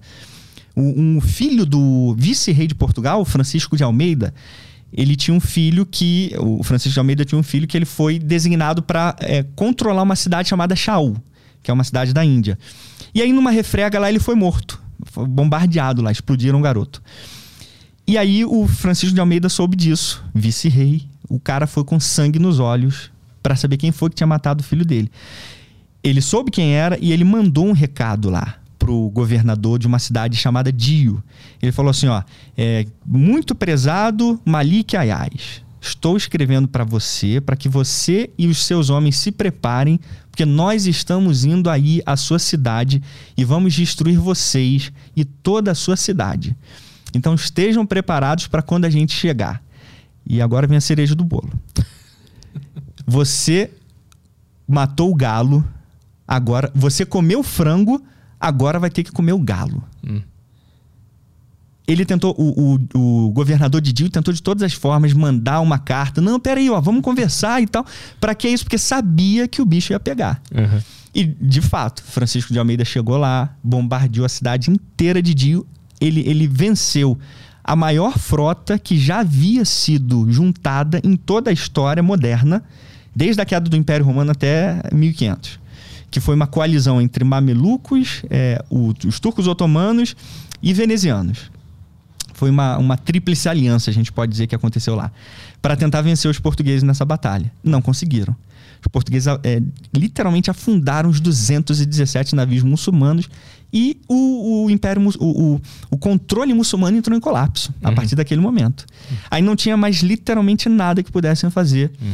para, vamos dizer, recuperar aquilo. Aí o mundo deixou de ser asiocêntrico, que eu até costumo brincar dessa forma, porque tudo estava na Ásia.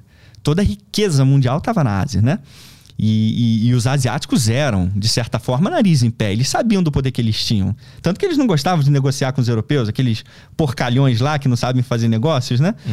E aí, o- então deixou de, deixou de ficar na Ásia e foi para a mão dos europeus. E aí de Portugal passou para Holanda, depois para Inglaterra. Então Portugal mudou a forma como não só o mundo era visto, mas mudou a forma de se lidar, né? É, é, de se fazer negócios, economia, né? Através, claro, de batalhas, mas através também de redes conectadas, é, espalhadas por todo mundo.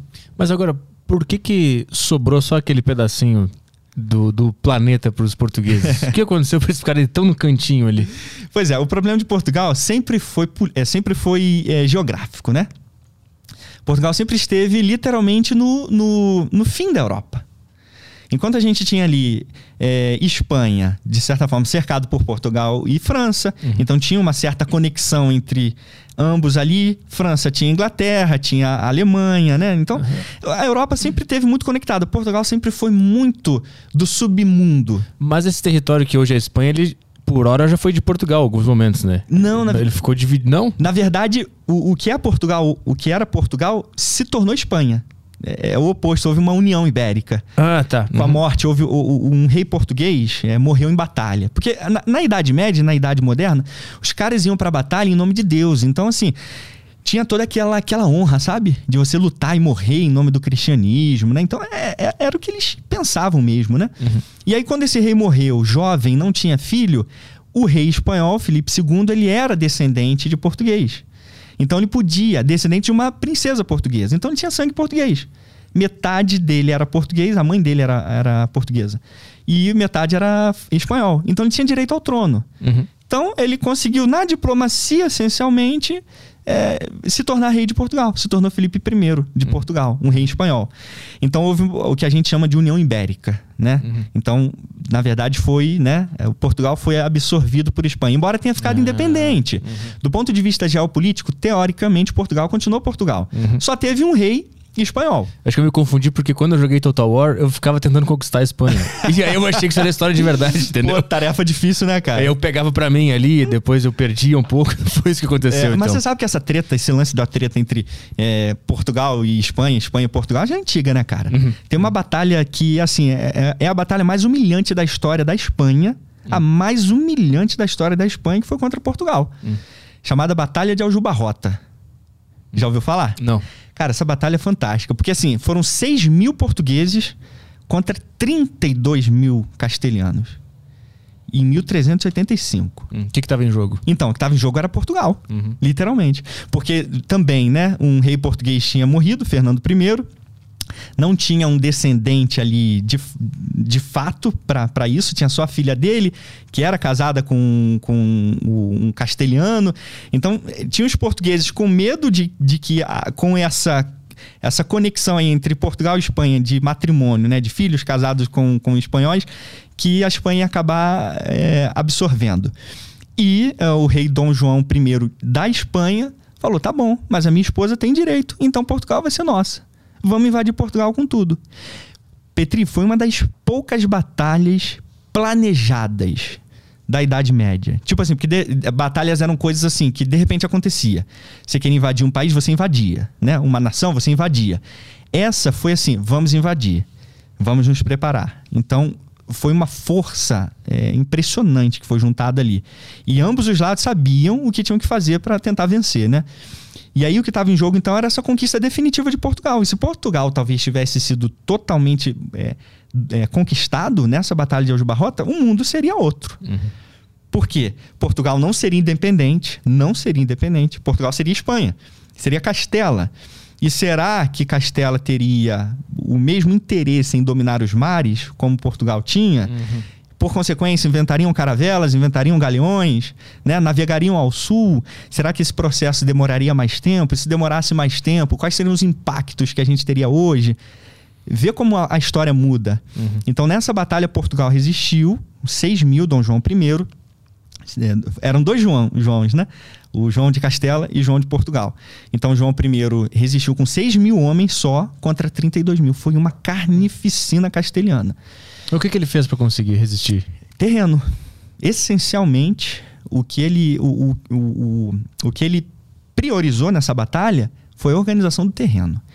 E táticas de combate, né? Então ele preparou o terreno com galhos de árvores, covas de lobo, abertas no chão e forradas, né? Camufladas com, com galhos de árvores e que impediam a visão, né? É, Hum. os espanhóis não conseguiam ver que eram é, armadilhas, né? Então foram centenas de, de armadilhas espalhadas pelo terreno e eles escolheram justamente uma, um, um caminho mais, mais apertado, onde toda essa força castelhana tinha que entrar em forma de funil. Hum, Porque se eles entrassem em campo aberto, não tinha como lidar, cara. Como, como, como que você com 6 mil consegue lidar contra 30 mil? Mas o, o, o cara de Portugal sabia que o exército da Espanha vinha com mais ou menos 32 mil, mil pessoas. Ele sabia disso. Agora, como que ele sabia disso? Então, aí que tá o ponto. É- essa foi uma batalha planejada. Primeiro, talvez ele não sabia que viria com 30 e poucos mil, né? Não tão específico assim. Mas sabia que vinha esmagadora. Por quê? A gente tá falando de Castela. Castela e Aragão já eram os dois maiores reinos da Espanha.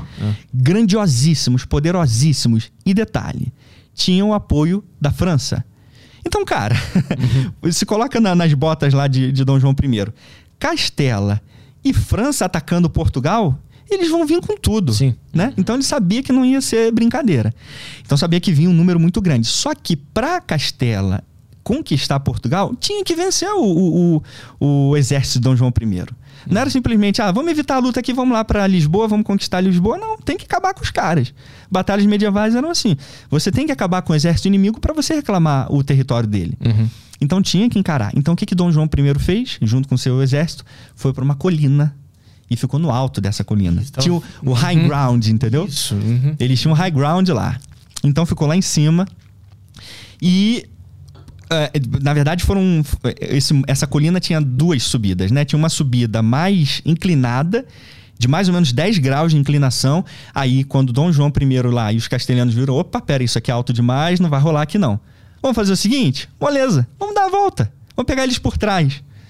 Sendo que o exército português já tinha preparado todo aquele terreno é, mais alto, né? Vamos dar a volta. Quando eles deram a volta, eles já tinham preparado o outro lado também. Com as mesmas armadilhas. Com a me as mesmas covas de lobo, os piques, né? Escondidos no chão, fossos. Eles, e, e aí eu sempre comento isso também lá no canal. Fosso, galera, era a, a estratégia é, mãe de qualquer batalha medieval.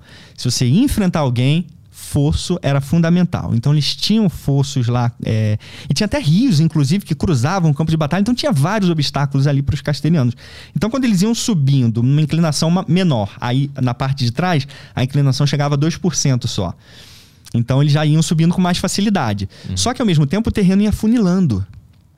E aí, conforme o terreno ia funilando e, e, e as covas de lobo lá, os, as armadilhas, começavam a funcionar, cavalos caíam, é, castelhanos começavam a cair, a morrer dentro das covas, eles tiveram que descer do cavalo e ir avançando, né? É, a pé, em direção ao, à, à infantaria portuguesa que estava ali na frente. Só que quando eles chegaram de cara na infantaria portuguesa na frente, os flancos estavam cercados de arqueiros e besteiros, portugueses e ingleses. 200 ingleses foram usados lá nessa batalha. Chuva de flechas em cima dos castelhanos. Uma saraivada de flecha, a gente pode dizer assim. Uhum. E acabou literalmente 30 minutos de batalha. Cara. Tu acredita nisso? 30 minutos de batalha só nesse primeiro embate, nesse, nesse contato de choque. Foram uhum. 6 mil castelhanos que morreram. E os que fugiram depois morreram mais 6 mil. Uhum. E detalhe, eles foram sendo mortos pelos próprios aldeões ali de volta, em volta do, do da, da cidade, né? De Aljubarrota, uhum. na cidade da batalha, que se chama hoje. Uhum. E aí, na freguesia da batalha. E aí eles foram. É, o povo em volta começou a matar os castelhanos que tinham fugido da batalha. Que estavam sobrando. Que estavam sobrando. Então, assim, é, as batalhas elas mudam o mundo. E a gente pode dizer que Portugal participou de duas das mais decisivas batalhas da história, que é, foi essa de Aljubarrota e foi a Batalha de Dio também, onde o, o, o domínio do mundo passou a ficar com os portugueses. Hum. E depois, consequentemente, com os europeus, de maneira geral. Né? Mas tu disse que era, essa guerra foi programada, né? Sim, programada. Isso foi uma novidade para a história? Poucas batalhas medievais foram é, realmente programadas, assim. Mas como é que eles combinavam? Tipo, tal lugar, tal dia, era assim que eles faziam? Então, na verdade, eles não diziam exatamente assim, com todas as letras, né? Eles, eles tinham espiões, né? Que naturalmente iam se informando e eles, e eles próprios avisavam os outros onde eles iam, onde eles iam estar. Uhum. Não era uma coisa que acontecia antes, assim, né? Ah, antes da gente ir, eu vou avisar vocês, né? Não, eles já estavam se encaminhando, ó, avisa que nós estamos aqui né? Uhum. E da mesma forma. Claro que muitas coisas eles ocultavam também, porque claro. para não entregar, né? Uhum. Mas em relação aos encontros, é, se chama pitch battles em inglês, assim, batalhas planejadas. Poucas eram assim. Por quê? Porque eram batalhas decisivas. Então, de certa forma, Portugal tinha que levar Castela para lá. Se Castela uhum. não tivesse lá, não ia ter sucesso. E ao mesmo tempo, Castela tinha que saber onde Portugal estava. Uhum. E tinha que lutar onde Portugal queria lutar. Mas por que focar onde está o, o, exército querendo nessa colina e não invadir a cidade que estava desprotegida e dominar os cidadãos, pegar as, as casas, sei lá, os órgãos, tudo lá para eles? Sim, então, porque tecnicamente o reino não é dele, mesmo que ele faça isso. A ocupação não, não existia Não, isso. poderia ocupar, poderia uhum. ocupar. Mas Portugal, o exército de Portugal, a força de Portugal continuaria existindo. Uhum. E ele poderia continuar pegando ali, aliados. Porque você tem que destruir o seu exército o exército inimigo. Você tem que destruir. Se você não tiver com seu exército destruído, você não tem o apoio do povo. De certa uhum. forma, o povo não se rende. Né? Peraí, existe um exército, então o povo não ah. vai ser é, subserviente a você. Entendi. Então, sabe, o povo pode se aliar. Quer, quer um exemplo clássico disso? Hum. É, em, em, Atenas, justamente nessa ocasião aí da batalha de, de Salamina, os atenienses evacuaram a cidade inteira. Inteira. Os persas queimaram Atenas de cima e embaixo acabaram com a cidade de Atenas. Por quê? Porque o povo saiu e deixou a cidade. Mas do que, que adiantou para os persas se os atenienses estavam inteirinhos? Uhum.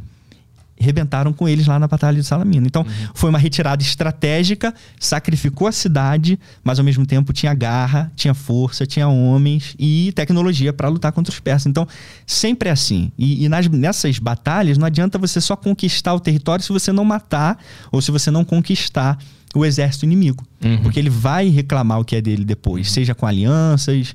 Então vai ser sempre uma coisa é, complicada, uhum. né? É que a gente esquece, né, que a, a, o poderio, o exército, a, o conceito de guerra é uma coisa diária na cabeça do cidadão. Né? Tava, era, um, era um negócio presente. Ele todo dia pode ter, todo dia está acontecendo. Então o exército tinha um poder até simbólico de se destruir o exército, a nossa nação acabou a partir daí. É isso? Você, você quer um exemplo interessante, cara? Diz que um rei morreu numa batalha. Game over. Uhum. Você pode os caras podem estar inteirinho da Silva lá. De boa. Rei morreu, acabou. Interessante, né? O- É meio psicológico o negócio. é. Psicológico, psicológico. Ó, o, o rei Dom Sebastião, o cara que morreu lá em 1578, nessa invasão do Marrocos, que aí o Felipe acabou conquistando Portugal, se tornou um só, né? Se tornou uma nação só, a União Ibérica. É, antes de se saber de fato, né, que ele tinha morrido, começou a se espalhar rumores lá no exército que ele tinha desaparecido. E os nobres, o, os o exército, os cavaleiros todos ficaram desbaratados. Perderam completamente o, o, o- foco da batalha. Cara, que loucura. E foi todo mundo, praticamente, ou todos mortos, foram mais de 12 mil nobres. E a gente tá falando de Portugal, que é um país pequeno, né? Uhum. Então, já não tinha muito nobre assim pra esbanjar, né? E aí, depois dessa, dessa batalha com, com a, a ideia de que o, o nosso rei morreu, e agora quem é que vai li- liderar a gente? Tinha que ter um líder. E- mas era- ninguém, ninguém assumia um esse vácuo. substituto poderia assumir, só que teria que estar bem preparado para isso. Aham. E teria que saber, e, e- e os soldados, eles teriam que saber onde estava esse líder. E se por algum motivo esse segundo líder tivesse morrido também, dificilmente teria um terceiro para substituir. E- Então, ao longo da história, muita morte de rei deve ter sido ocultada pro exército não, não cair a moral, né? Muito bom, Petro. Exatamente, cara. Muito, muito. Nas cruzadas, por exemplo, era muito comum é, líderes, é, generais, né? não, não só reis. Muitos reis lutaram, mas muitos não lutaram também. Aí tinham os generais e tinham os, os, os, os líderes mesmo de, de, da- das batalhas, né? É, eles não diziam que eles tinham morrido. Era a última coisa que se dizia. Então tentava se ocultar. Só que o problema é que se um cara soubesse, espalhava para os outros. Sim. Então, ocultar a morte de um líder era uma das coisas mais difíceis.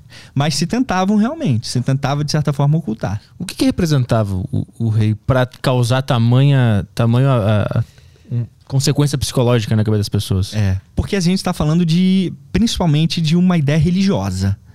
Né? O rei medieval, ele é ungido de Deus. Né? É essa a ideia que eles passam. Todos os reis, eles têm uma, uma unção divina. Então, se ele morre, nós estamos sem a proteção de Deus. Hum. Então, tecnicamente, a gente não tem mais como lutar. Tanto que a primeira batalha, a gente volta a Portugal, a primeira batalha que o Dom, Dom Afonso Henriques, que foi o primeiro rei de Portugal, lutou contra os muçulmanos para expulsar os muçulmanos lá e começar a conquista, porque tudo era muçulmano, né? A Península Ibérica foi toda tomada pelos muçulmanos, só ficou lá um pedacinho pequeno, depois eles vieram descendo ao longo do tempo, né? Em 1180 e, em 1139, se eu não me engano, na Batalha de Ourix. É, então, Dom, Dom Afonso Henriques, ele, segundo as crônicas, ele recebeu a, a- a aparição de Jesus Cristo lá. Então, com essa aparição de Jesus Cristo, ele viu Jesus Cristo inflou o, o, o ânimo dele com os templários que estavam lutando do lado dele. Aí eles começaram a vencer essa batalha, que era assim, tipo, 500 contra 10 mil, né? Coisa do tipo. A gente também sabe que é exagerado esses contos, né? Muitos desses contos. Mas é o que a gente tem de, de crônica da época. Então, a, a influência divina era muito grande. E aí, quando você perdia esse elo, porque quem era você para Deus? Nada. Para Deus é o rei que era alguma coisa. Ou então, esses nobres que eram. é, que faziam parte do clero, né? Em Portugal tinha o, o Nuno Álvares Pereira, que lutou nessa batalha de Aljubarrota. Então tinha os, vamos dizer, os santos ali, alguns poucos santos escolhidos por Deus, mas tinha essa ligação religiosa, cara. E acho que também tinha uma noção de a gente tá do lado certo dessa, dessa guerra, então nosso rei nunca vai morrer. E se ele morrer, significa que a gente tá do lado errado. Talvez dê uma crise de consciência na hora Exato. da guerra. E é complicado pelo seguinte, porque quando você tem dois reinos católicos, um lutando contra o outro, e cada um pede pro seu Deus, que é o mesmo Deus, e aí, cara? É. Eu acho que é meio tenso, né? Aham. Mas isso rolava muito. Porque uma coisa é quando você tem protestantes, e aí, né? Você tem protestantes ingleses ou holandeses contra católicos. Tá. Aí, no ponto de vista católico, os protestantes são hereges. Ou do ponto de vista é, protestante, os católicos são, enfim, sabe-se lá o quê. Então, cada um tem sua narrativa. Agora, quando você tem dois reinos, essencialmente da mesma religião, lutando em nome do mesmo Deus. É. O que que faz? né? Essa é uma resposta que eu não sei te dar, o que, que rolava lá, sabe? Mas não devia ser nada bom. Eu acho que é isso aí. O que morresse primeiro O, o rei que morresse primeiro, acho que Deus não estava muito do lado dele. Sim, cara, menos- Deus estava do meu lado, viu, É, otário? Era isso que eu acho que eles pensavam lá naquela época. Essa guerra de protestantes e, e- qual é o- a outra vertente? Protestantes e Católicos, isso. É a que é que baseia toda a guerra da Escócia com a Inglaterra ali, né? Isso, na verdade, na- nessa época ainda era todo mundo católico, Ah. né? Mesmo na época do, do Coração Valente e tal. É, é, esse- essa disparidade entre católicos e protestantes começou a rolar mais na invasão da Espanha para a Inglaterra. Ah. E quando, quando Portugal e Espanha se tornaram um, esse rei Felipe, ele tinha o poder do mundo na mão, né? Ele tinha o poder do mundo na mão. Não tinha ninguém mais poderoso do que esse Felipe. Talvez ele tenha sido o rei mais poderoso da história até aquele momento. Porque aquela nação era muito poderosa. Tipo os Estados Unidos hoje. Exatamente, Entendi, tá. porque a gente tem uma superpotência terrestre, que é a. Espanha. Espanha com seus testes, eles tinham exércitos poderosíssimos ali. E a gente tem a, a superpotência marítima, que é Portugal. Uhum. Então ele tem o mar e a terra junto com ele. Então o que, que ele pensou? Vamos acabar com esses hereges é, Uhum. protestantes ingleses. E aí então juntou essa marinha portuguesa e foi invadir a, a, a Inglaterra em 1580. Que aí que, que até se chama Invencível Armada, né? Que todo mundo achava que era uma invencível armada de fato. Ninguém poderia parar. Tem um filme muito interessante, inclusive, que mostra um pouco. é, acho que é Elizabeth II, o nome do filme. Que mostra essa invasão assim do, do- do- dos galeões portugueses e espanhóis chegando na Inglaterra. E assim, ela desesperada, orando a Deus também. Então foi uma guerra religiosa. Foi também uma guerra religiosa entre cristãos. Mas nesse momento já existia o Escócia, já estava dividido, Escócia e Inglaterra, Já. Irlanda, isso já estava estabelecido. Já, já tava tudo divididinho, bonitinho. Assim, é, o, o- o lance da treta maior entre Escócia e Inglaterra, que rolou no Coração Valente, é século XIII, né? Finalzinho do Hum, século XIII. Essa batalha já é século final do Ah, século. XVI. Então já teve essa separação e É, tal. eu, eu tô ligado nessa treta de protestante contra católico por causa da, do Celtic e Racing. Racing? Celtic, os dois times da Escócia. Que um é protestante e outro é católico. Ah, eles é? brigam pra caralho. Tem, Ih. não entra no bairro. É mesmo, É, cara? é, Não um- sabia, tem uma não. puta história. Acho que é, é o, o Celtic é o verdinho e o, e o- Alguém me corrige no chat. Racing? Acho que. Por que eu tô com esse Racing? Alguma coisa assim. Aham. Hum. Que é o time azul.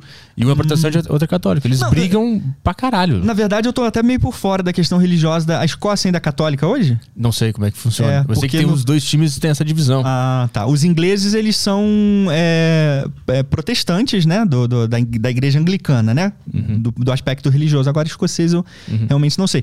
Mas nessa época, não. Era todo mundo católico. Então, assim, do- to- na verdade, todos os conflitos da Idade Média tinha Deus no meio, todos. Mas era o mesmo Deus na visão deles. Entendeu? Sim. Era o mesmo Deus abençoando cada uma das guerras, né? Quando você tem contra muçulmanos, por exemplo, cruzadas, Sim. aí você tem uma separação mais clara. Agora, como que funcionava quando você tinha. ah, Porque você tinha que inflar o orgulho da galera. E nada inflava mais o orgulho do que você dizer que Deus estava do seu lado. Uhum.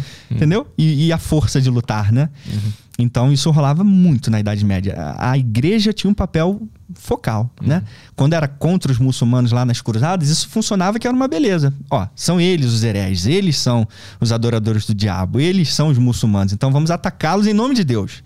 Até porque Jerusalém é de Deus.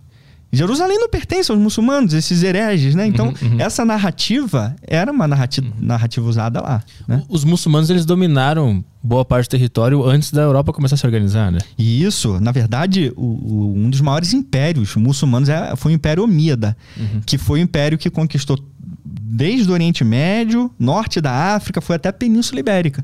Conquistou a Península Ibérica inteira. Tentou chegar na França, mas aí foi derrotada numa batalha assim também decisiva chamada Batalha de Poitiers, que os caras seguraram assim lá depois da daquela cordilheira lá que separa o a França com a Espanha, eles seguraram ali o avanço muçulmano. Talvez, se eles não tivessem segurado o avanço muçulmano, a Europa toda teria sido tomada.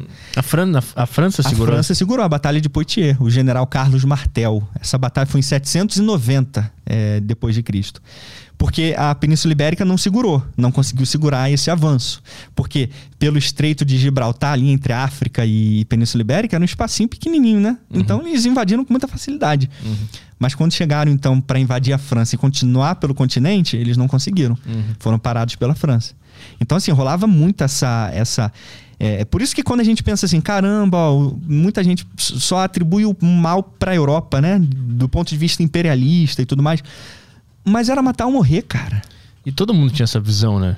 Todo mundo. Se você parar do ponto de vista mais micro, microscópico, né? De certa forma, Brasil, América, né? Você tem as tecas, né?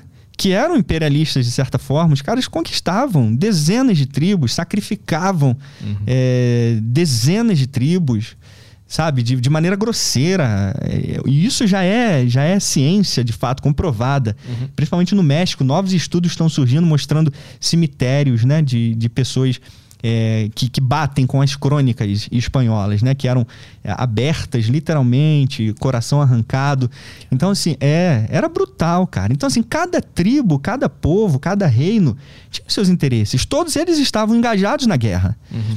E cada um tinha a sua narrativa de domínio. Como que você, como que os astecas asseguravam o, teu o, o seu domínio em, em, outros povos? Era com terror e ao mesmo tempo com a aprovação divina com aqueles sacrifícios. Uhum. Então, se eu conquisto você e sacrifico você em prol dos deuses, os deuses me aprovam e a gente continua fazendo Sim. isso. Mas esses povos, eles não tinham a noção de conquista global. Eles não. tinham mais de conquista no território porque eles conheciam até ali, né? Exatamente. Também tem essa. Mas, tipo assim, a, a vontade de conquistar, matar e, e subjugar outro povo era de todo mundo. De Europeus, todo mundo. muçulmanos os, os, os, povos nativos da região, todo mundo estava fazendo isso. Todo mundo, Petri. Ao longo da, da história da guerra, da história humana, você, você sempre tem povos, claro, uns têm mais poder do que outros. Por isso, uns matam mais do que outros né? Mas o desejo de conquista nunca teve um povo bonzinho do ponto de vista, né? É, é, é, um povo santo, cara, de certa forma, né? Uhum. Assim, os povos, de maneira geral, eles sempre tiveram seus interesses.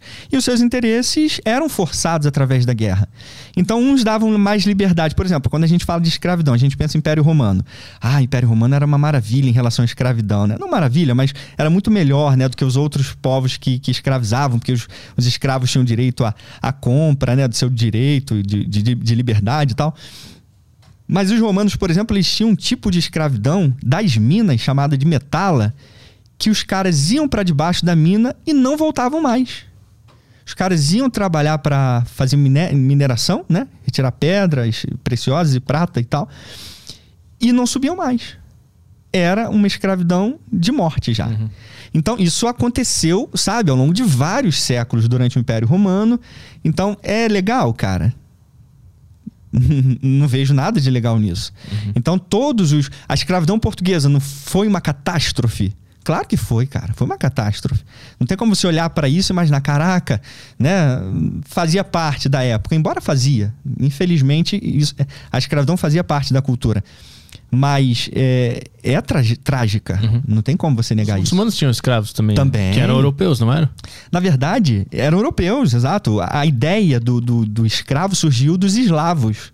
O termo escravos vem de eslavos, né? Slaves. Uhum. Então, assim, os primeiros escravos da era moderna, né? Pós-Império Romano, até durante o Império Romano, mas principalmente depois, veio daquela área ali do Báltico, cara. Uhum. Então, assim, escravos essencialmente eram esses. Eram esses. E depois, quando os portugueses e europeus chegaram na África e encontraram um mercado aberto, era tudo que eles queriam. É, eles não precisavam nem ficar entrando lá, sabe, dentro da África. Uhum. Isso também já é, já é mais do que é, é, comprovado pelas crônicas e tudo mais. Então eles já tinham um mercado aberto ali, fácil para eles. Inicialmente os portugueses iam na Ásia pegar escravos. Uhum. China, Japão. Só que não era negócio, ficava longe demais. Uhum. Então, nas costas africanas ali, tinham dezenas de tribos querendo negociar com Já eles. Já tinha tráfico interno ali. Já tinha tráfico ah, interno. Então, entendi. Olha que interessante, esses mesmos es é, os escravos que se tornaram, os escravizados que se tornaram escravos, talvez eles próprios já tenham contribuído para conquistar outros povos e venderem para os portugueses também, para os uhum. europeus. Uhum. Então, assim, é, é, uma, vamos dizer, é uma via de mão dupla aí. Literalmente vai e vem, uhum. né? Não tem como a gente atribuir só a, é, a, a tragédia da escravidão só aos portugueses ou aos europeus de maneira geral também a participação interna foi fundamental. Se não houvesse essa participação interna, se não houvesse, talvez teria sido muito menor o, o impacto. Porque ele, aí sim eles teriam que entrar dentro do continente. E eles eram muito poucos para conseguir isso. Uhum. Então, assim, para a gente fazer uma análise mais ampla, não é minimizando, como eu falei aqui, eu já deixei isso claro, né? Uhum. É, escravização é uma coisa trágica, foi trágico aqui no Brasil. Mas a essência, a gênese dessa escravidão foi cooperadora, cara, de maneira geral. E- Generalizada, né? E generalizada e cooperadora. Todo mundo, de maneira geral, o rei do Congo tem crônicas entre os reis portugueses e, e congoleses durante várias décadas do, do relacionamento aberto entre eles, né? Tipo assim, vem pegar escravos aqui com a gente, ó, não negocia com Angola não. Para que, que você vai negociar com, com Angola se a gente tá aqui com os portos cheios para vender para vocês? Sabe? Então, existia essa cooperação. Isso é um fato, não adianta a gente negar isso. Então, é ruim em todas as épocas, escravidão é uma coisa ruim. Quando a gente fala de, de, de guerra, da- dessas guerras medievais, a gente tá falando muito de Europa, né? Isso. Tem registros dessa época de como que era na África? Os povos guerreando, muito brigas. pouco, Petri, muito pouco. Eu acho que basicamente o que a gente tem povos e, e guerreiros que basicamente permeavam crônicas europeias. Né? Quando você ouve, por exemplo, falar dos povos zulus, né? que eram povos guerreiros da África e tudo mais, você tem europeus é, é, trazendo esses contos, né? Você tem o reino da, da Etiópia, que era tipo assim um, um reino lendário, né? Os portugueses tinham um sonho de encontrar esse rei cristão que ficava na África. Peraí, como pode o preste João, né? Um- um- Padre João, que na época eles usavam o termo preste. Padre João, como que pode ter um reino cristão na, na África? E esse é o reino que, que tem a aprovação de Deus entre os africanos, então a gente tem que conhecê-los e tal. Então, assim, é, a gente tem mais é, registros e crônicas europeias do que dos próprios africanos. Uhum, uhum. E, e quando a gente tem alguma coisa, é a arqueologia que ajuda a gente a entender. Uhum. Mas é, escritos, crônicas e coisas do tipo é bem vago, principalmente da África subsaariana para baixo. Uhum. Né? Se a gente for mais para o norte da África, a gente tem mais registros, sim, deles próprios, principalmente Egito, Marrocos, né? E tudo mais. E quando é que a, a- a América, os Estados Unidos, começam a entrar nessa, nessa jogada de guerras, de evolução da história humana? É, Estados Unidos, assim, é um, é um caso muito, muito bom, interessante, que a gente vê um- uma série de acertos, de erros e acertos em relação a vários aspectos, né? É, em, em relação a- a- a- ao aspecto militar americano, que a gente tem, assim, um povo que foi evoluindo, abrindo as portas para a Revolução Industrial porque talvez pela proximidade entre ingleses, né? Ingleses e depois americanos com a independência, né? A gente tem uma, uma conexão muito grande entre os dois povos. Se, se a gente comparar o Brasil, por exemplo, o Brasil demorou mais tempo para se industrializar, ficou mais tempo com a escravatura. Isso por si só fez com que o, o povo ficasse mais fechado em relação a, a evoluir, né? É, é, militarmente também falando. Então, os Estados Unidos abriram muito para essa questão é, é, mais é, industrial. E isso fez com que eles tivessem novos armamentos, eles fossem se desenvolvendo, deram muito valor à marinha. Tanto é que depois, na Inglaterra, os Estados Unidos se tornou a superpotência marítima do mundo, né? E aí passou a dominar o mundo. Mas foi um processo também lento, não foi um processo, um processo rápido. Mas a mente dele estava mais aberta para o progresso do que, vamos dizer, a, a- América espanhola e portuguesa, que ficou mais atrasada. Né? Mas isso sim, levando em consideração todo um, um processo de decisão, de ao longo dos anos, deles ab- absorverem, assim como Atenas, deles absorverem a, a tecnologia e as ideias de progresso, né? Mas quando é, que, ela- quando é que os Estados Unidos se torna uma nação importante na história da humanidade? Eu acho, assim, Petri, acho não, é, posso dar- dizer com toda certeza. A partir da Guerra Civil americana, né, com, com a vitória de Abraham Lincoln né, e tudo mais, que, que, o- que a escravatura é eliminada, os Estados Unidos começam a ganhar é, é, respeito mundial. Né? Não só pela Europa, mas também pelo mundo.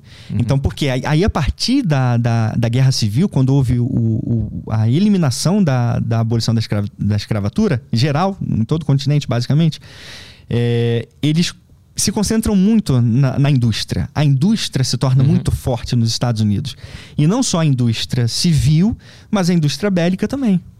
Então eles passam a dar muito mais atenção ao aspecto militar. A, a, a Guerra Civil e a Guerra da Independência são eventos distantes? São eventos separados, Tá. é. Uhum. Isso. A Guerra Civil, a Guerra Civil basicamente é uma guerra, já, já havia independência, eles já eram independentes, Aham. né? Só que a Guerra Civil era para porque os Estados Unidos estavam divididos em norte e sul, uhum, uhum, né? uhum. O norte queria é, essencialmente o, o fim da escravidão e o sul queria manter o- a escravidão. Uhum. Então estava dividido no meio, mas já era independente da Inglaterra. Tanto que na Inglaterra houve, no- por ocasião aí da, da Guerra Civil Americana, houve apoio inglês, houve apoio francês em, cada um dos lados, né? Mas eles já eram independentes e, por ocasião, então, da, da vitória da Guerra Civil, eles passaram a se industrializar ainda mais e deram foco mais concentrado na, no aspecto bélico. E agora, como é que a ideia de democracia ficou tão forte nos Estados Unidos, que essa história toda da Grécia que a gente contou aqui no podcast? Como é que ela chega na América e até hoje ela é uma coisa muito forte pra eles lá? Eles falam muito sobre isso. É, eu acho que se desenvolveu, Petri, mais em aspecto cultural. Eu acho que os Estados Unidos, a guerra civil, deu um- uma iluminação intelectual para os americanos de uma forma que eles passaram a valorizar muito mais a democracia do que outros povos, mas como, até como uma, uma forma de propaganda que acabou se espalhando para o povo, né? Tanto que eles olham para os muitos, né? Hoje, tá, ho- hoje a situação está bem complicada nos Estados Unidos, né? A gente vê um país meio que dividido no meio, né? Uhum. Talvez assim como o Brasil também. Mas é, eles passaram a ver com os pais fundadores, né? Abraham Lincoln, né? É, Thomas Jefferson, ele- eles começaram a ver, tipo assim, não, peraí, a gente tem homens para se inspirar. E eles levavam esses ideais democráticos à frente. Aí que surgiu a primeira emenda americana, né, e tudo mais. Então, eles, o americano, de maneira geral, isso até pós Segunda Guerra Mundial, a gente pode dizer isso. Ele tinha nos homens a inspiração para o povo. E aí o povo passou a imitar muito esse exemplo, né? Tanto que os presidentes americanos, eles eram as figuras, eh, sabe, é, é, é, supremas do povo americano. Então eles se espelhavam muito neles e eles, naturalmente entendidos, estudiosos também, prezavam muito por esse aspecto democrático, acabou influenciando muito o povo. Como se fosse uma, uma figura virtuosa, né? O povo, só que, ao mesmo tempo, a gente vê uns Estados Unidos aí pós Segunda Guerra Mundial segregado, né? Separação em- entre raças e tudo mais, Sim. né? Mas que traz o, o povo americano compra essa ideia de preservar a democracia. Uhum. Hoje não tanto, né? Hoje a gente já tem mais embates até antidemocráticos lá, né? Aí entra mais uma questão política mesmo interna, né? Que é um pouco difícil você entender por que, que né, é, os Estados Unidos, de, um- de uma nação mais coesa, unida, está se tornando uma nação mais fragmentada do ponto É. de vista político também, né? É que todos os lados acham que estão defendendo a democracia máxima, né? Isso aí. E aí eles vão brigando pra ver quem tem a democracia nas mãos. Né? Isso. Aí a democracia ela vira uma, uma arma de guerra também, né? É. Ela vira uma justificativa de guerra, não uma arma. você... É, porque quando você tem a democracia na mão, você tem o, o, o ápice de É. tudo, né? Você tem literalmente a singeleza é, humana. E aí você tem, se acha no direito de fazer o que você quiser se a outra pessoa não estiver de acordo com a sua narrativa, né? Uhum, uhum. Mas eu acho que do ponto de vista bélico, os Estados Unidos cresceram muito, levando em consideração a, o pós-guerra civil e a abertura completa para a industrialização. Foi um aspecto, assim, forçado, porque foi muito ruim imaginar que um milhão de pessoas morreram na guerra civil, né? A gente está falando de século XIX, né? Metade do século XIX. Imagina um milhão de pessoas mortas em uma guerra. Deve ter sido assim bem traumático. E o país praticamente quebrou. Os Estados Unidos quebrou de fato, né? É, de maneira geral. Para os pais fundadores, vamos dizer assim, reconstruírem novamente os Estados Unidos não foi nada fácil. Teve que ter muita determinação mesmo, teve que ter muito foco. Isso a gente não pode tirar, né? O, o papel administrativo né, de- desses homens também, mas ao mesmo tempo teve um, um efeito civil muito assim cataclísmico. Tem historiadores que usam esse termo. A Guerra Civil Americana foi um evento cataclísmico. E isso, você pegar a Guerra do Haiti também, foi um outro evento cataclísmico, também em relação a essa questão da escravidão, né? Hum. É, que acaba sendo bélico, né? Acaba sendo é, confrontos bélicos civis é, entre as duas partes, né? Qual que é essa guerra do Haiti? Lá também teve. A guerra de independência do Haiti. Teve. Também para acabar com a escravidão lá. Por, mais ou menos por volta aí desse período. Metade do século. Finalzinho do século XVIII, iníciozinho do século XIX, não me lembro agora exatamente o ano. Entre eles também, dividiu o país. Também. Dois... Hum. Também, exatamente. Para acabar com a escravidão e novamente uma outra guerra cataclísmica. Por quê? Porque assim, a América Espanhola, ela nunca foi muito é, é, assegurada na escravidão. Hum. Né? É, a América Espanhola, os espanhóis nunca exportaram muito, muitos escravos, não fazia parte da cultura deles nesse sentido. Uhum. Houve escravos, claro, mas sempre foi mais é, é, é, individu é, as republiquetas ali individuais, por isso que a América Espanhola é tão dividida, Uhum. né? Então cada é, cada responsável, cada governador de, de determinadas áreas é que cuidava daquele seu território pequeno. Agora, quando a gente fala de países de, de, de, é, aspectos continentais Aí a gente fala de Brasil e, e Estados Unidos também, a gente tem uma mão de obra escrava muito maior Uhum. né? Então, mas nos dois exemplos foi cataclísmico, né? E, e no caso do Brasil, do- aí entra Dom Pedro II novamente, né? Se Dom Pedro II, já sabendo dessa experiência, tivesse aplicado essa abolição abrupta também aqui no Brasil, qual teria sido o resultado? Será que teria sido mais fácil ou mais difícil, né? O que que Dom Pedro II deve ter pensado ao ver e saber dessa experiência? Que, aliás, ele era um cara muito respeitado, inclusive por, por Abraham Lincoln, né? Uhum. no sentido disso, de, de, é, de, de ser uma pessoa à frente do seu tempo. Então, ele, como líder aqui do Brasil, ó, aqui a gente tem um problema também. E, e é inegável que Dom Pedro II era um cara anti né, é, escravidão. Ele era anti-escravidão, sim. Ele, ele não apoiava isso. Ao longo do tempo, ele foi tentando acabar com isso. A crítica a ele é que ele demorou. É isso? A crítica- que ele, a crítica ele é fez essa. Devagar. É. Entendi. Uhum. A crítica a, a ele e ao império de maneira geral, né? Só que quando a gente fala de império, a gente, a gente pensa só, logo no imperador, né? Uhum. Só que, da mesma forma como nos Estados Unidos houve esse, esse colapso social, poderia acontecer aqui também, porque o, o, govern, o, o imperador tinha menos poder do que esses senhores escravocratas. Uhum. Eles tinham menos influência, então ele estava, de certa forma, cercado por, um, por uma elite mesmo escravocrata que se ele tomasse uma decisão errada ali ia se revoltar contra ele e ia acabar ia acabar com o país literalmente. Então era um medo que, que era constante ali Uhum. que poderia estar permeando a mente dele. Tem historiadores americanos o, o Frank Tannenbaum e outros o, o, é, agora esqueci o nome de um outro historiador que, que concorda com essa ideia do, do Frank Tannenbaum que eles dizem que, de fato, o Bra... embora tenha sido traumático do ponto de vista para os escravos, sim, ter demorado mais a, a escravidão acabar, do ponto de vista social, do ponto de vista do país em si, fez com que o país continuasse estável de uma certa maneira e não passasse por todo aquele trauma de Por um milhão de um mortes. milhão de mortos, o país quebrado, né, economia quebrada. Então era uma tragédia a escravidão, mas uma tragédia que precisava ser lidada de uma maneira mais consciente, na visão de Dom Pedro II e na visão desses historiadores. Agora também é uma narrativa, né? É. É, cada um tem uma interpretação diferente em relação a isso. Como é que o Brasil foi nas guerras que, que, que participou no sentido de, de qualidade, de pensar? Quem eram os grandes eh, pensadores por trás da guerra no Brasil? É, assim, o Brasil ele teve grandes líderes, né? O Dom Pedro II, o primeiro, né? O Dom Pedro II ele, ele participou ativamente, por exemplo, na Guerra do Paraguai, né?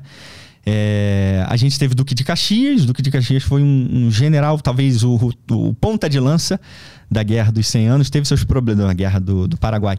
Teve seus problemas lá também, né? É, algumas mudanças de táticas. Ele era muito. Ele, ele, ele se é, colocava demais, assim, até na frente de Dom Pedro II em relação a algumas táticas, né? Ele era muito confiante de si mesmo. Então a gente teve Dom Pedro II, a gente teve o Duque de Caxias, a gente teve o Conde Dan também, que era o marido da Princesa Isabel. Então a gente teve generais brilhantes. E, e do ponto de vista bélico, o, o nosso principal momento foi a, a Guerra do Paraguai mesmo, né?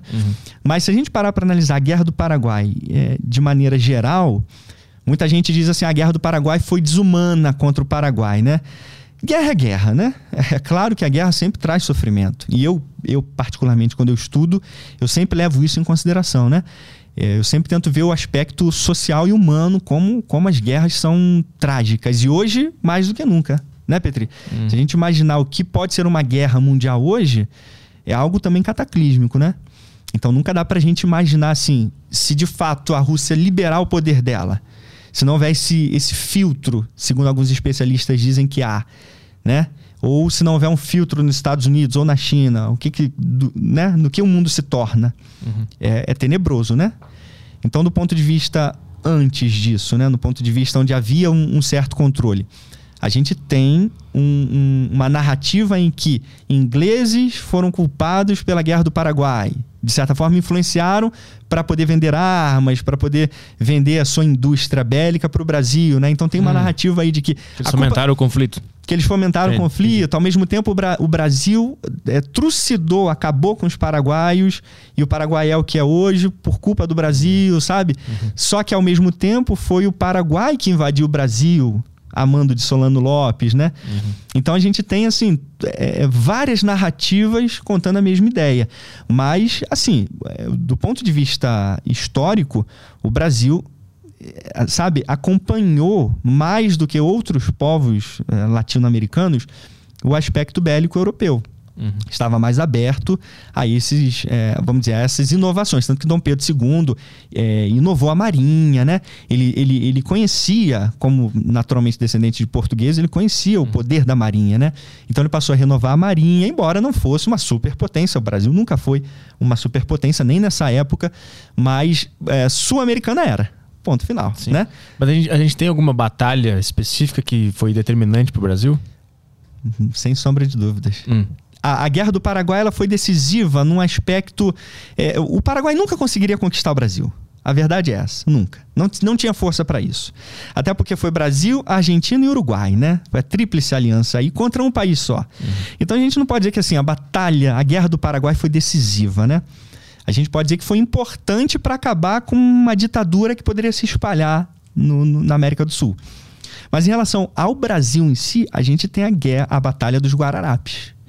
Que aconteceu lá no, no Jaboatão dos Guararapes, no, no Recife, né? Na, em Pernambuco, na cidade vizinha a, a Pernambuco, né? E, e, é interessantíssimo essa batalha, Petri, pelo é. seguinte: a gente estava falando de Portugal como potência mundial, né? Uhum. Durante o século XVI. Ninguém questionava isso. Com a União Ibérica, a Espanha, embora tenha Portugal fosse independente, mas a Espanha conseguiu absorver e literalmente sugar tudo que Portugal tinha.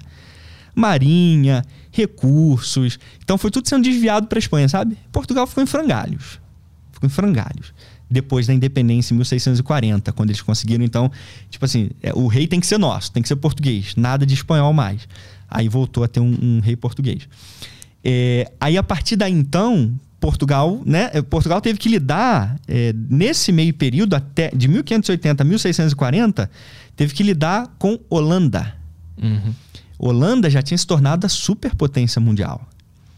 Esse historiador inglês que eu mencionei ainda há pouco, Charles Boxer, ele diz que essencialmente essa guerra luso-holandesa é a primeira guerra mundial a, a, a, em aspectos globais. Uhum. Porque os portugueses lutaram contra os holandeses no Brasil, lutaram contra os holandeses na África e lutaram contra os holandeses na, na Ásia. Então os holandeses eles foram conseguindo conquistar vários, várias cidades da, da Índia que pertenciam aos portugueses. Aí lutaram, por exemplo, na, na África para tomar Moçambique, tomar Angola, aí perderam para os portugueses. Aí vieram para o Brasil em duas vagas, duas vagas poderosas. Que aí surgiu justamente essa, esse contexto da batalha de, de dos Guararapes. Uhum. Os holandeses Conseguiram conquistar algum, algum pedaço? Então, aí que tá o ponto. É onde a gente é. entra nessa batalha. A gente, novamente, tem que lembrar que a gente está falando da maior potência mundial da época, que era a Holanda. Então, assim, Portugal pequeno, poucos, poucos guerreiros, poucos recursos na mão, estava conseguindo fazer frente, né, bater de frente em outras frentes mundiais junto com a contra a Holanda. Uhum. Quando chegou no Brasil, a conquista era definitiva. Os holandeses vieram para tomar o Brasil dos portugueses, né? Literalmente em 1600, né? É, para tomar completamente o Brasil dos portugueses. Então os portugueses tiveram que bater de frente com os holandeses nessa batalha. Se eles tivessem perdido, com certeza o Brasil hoje seria um, um, um Brasil completamente diferente. Uhum. Pro bem ou pro mal? A gente não sabe, uhum. né? não, não tem como a gente prever. Mas o Brasil teria sido completamente diferente do que ele é hoje, porque eles vieram com a missão de, de conquista total. E detalhe, foram dois, dois embates, né? O primeiro foi um embate na a primeira batalha dos Guararapes. aproximadamente 7 mil holandeses contra 2 mil portugueses. E aí a gente tem, pela primeira vez, né, pela primeira vez aí na, na, na história assim, é, registrada, aliados portugueses, indígenas e africanos. Hum. Tanto que a gente tem líderes portugueses, a gente tem líderes indígenas e a gente tem líderes é, descendentes de escravos. Então, de certa forma, é claro que do ponto de vista um pouco romântico, uhum. mas é um fato, né? Aconteceu isso. Houve um, um, uma, uma cooperação ali, uhum. exatamente, entre esses três povos, né? E aí, então, os, os, os, portugueses e africanos, no caso, descendentes de africanos, de escravos e indígenas, se uniram e conseguiram repelir esses dois ataques é, holandeses. Uhum. Nessas duas batalhas. Na primeira batalha foi 7 mil. Na segunda batalha foi cerca de 10 mil. E sempre contra um número pequeno. 2 mil, 3 mil. Então, se não houvesse essa resistência, com certeza o Brasil teria sido totalmente conquistado. Porque Portugal estava fraco do ponto de vista militar, uhum. do ponto de vista econômico, por conta de todos esses conflitos aí. E tendo que, que lidar com várias frentes. Uhum né? Teriam perdido Angola, teriam perdido Moçambique, teriam perdido Guiné, né? Então, é, seria um, uma mudança geopolítica é, global em várias partes do planeta mesmo. Mas não teve um momento que os holandeses conseguiram tomar controle de algumas coisas? Sim, eles é, assim, no, na invasão inicial, eles conseguiram conquistar pedaços de uhum. Recife, né? Uhum. Principalmente ali o Nordeste é que foi mais afetado ali é, pela chegada dos holandeses, né? A gente tem pedaços ali do Ceará, a gente tem pedaços de, de Recife, então você tem alguma influência assim ali. Uhum. Mas é, é foi uma influência mais meio que natural, sabe? É, da, a, através da chegada deles. Não foi uma, não foi uma, uma tomada né, é, uhum. definitiva ali que criou raízes. Foi rápido, foram poucos anos que eles ficaram ali e eles queriam mais. Eles não queriam. Talvez se eles tivessem ficado ali só, a gente não sabe se eles teriam né, é, tido essa resistência toda. Sim. Mas eles estavam descendo. Uhum. Eles queriam descer para conquistar o restante do, do Brasil, principalmente o litoral. Uhum. Se tomasse o litoral, tomava o resto do Brasil todo, né? Mas teve essa resistência portuguesa. Uhum. Tem influências holandesas fortes hoje. É, em, culturais, né? Culturais uhum. em várias cidades, né? A gente tem isso no Ceará, tem em Recife também. Uhum. Então, eles deixaram a sua influência, mas foi a, a Batalha dos Guararapes foi uma batalha muito decisiva no Brasil, sim, com certeza. O, o sul do Brasil ele teve alguma invasão externa ou foi sempre a organização de independência foi direto do povo mesmo? Sempre foi direto do povo, é. é o, o, assim, teve muitos imigrantes, né? A gente sabe, o Sul teve muitos imigrantes, então, de certa forma, é, a gente não sabe se isso fez com que eles tivessem um senso de, de, de separação maior do que o restante do, do país, né? Por ser portugueses e alemães, né?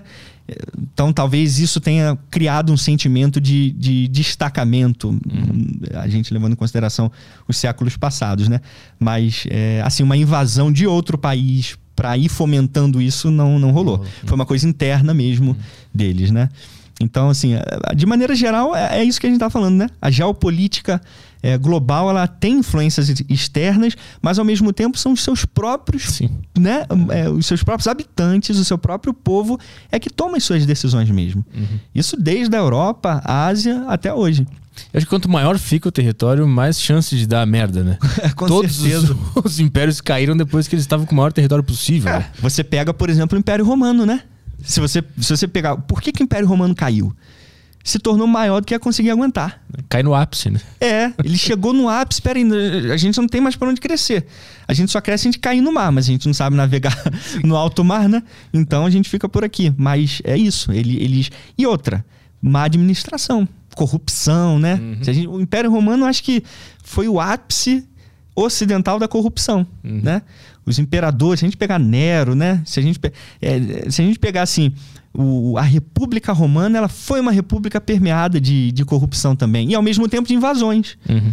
O, o, próprio Império Romano ele era invadido por outros povos, era invadido por persas, né? É, os é, bárbaros. Os né? bárbaros, uhum. persas, perdão, invadido por bárbaros germânicos, né? Eles eram invadidos por celtas, então, assim, eles tiveram que lidar com, com várias invasões porque eles também invadiam. Então, uhum. ele tinha os seus problemas e tinha os problemas externos também. Eu acho que o, o cara que eu mais me lembro é o Calígula. Sim, sim. Ele, ele assumiu meio. Ele era Ah, ele nem era descendente direto do cara É, que morreu, né? É, porque na verdade o Império Romano é, tinha uma- um, diferencial em relação aos outros povos, é que não necessariamente você tinha que ser filho de um imperador, né? É, isso aconteceu com Marco Aurélio em relação ao Cômodos, né?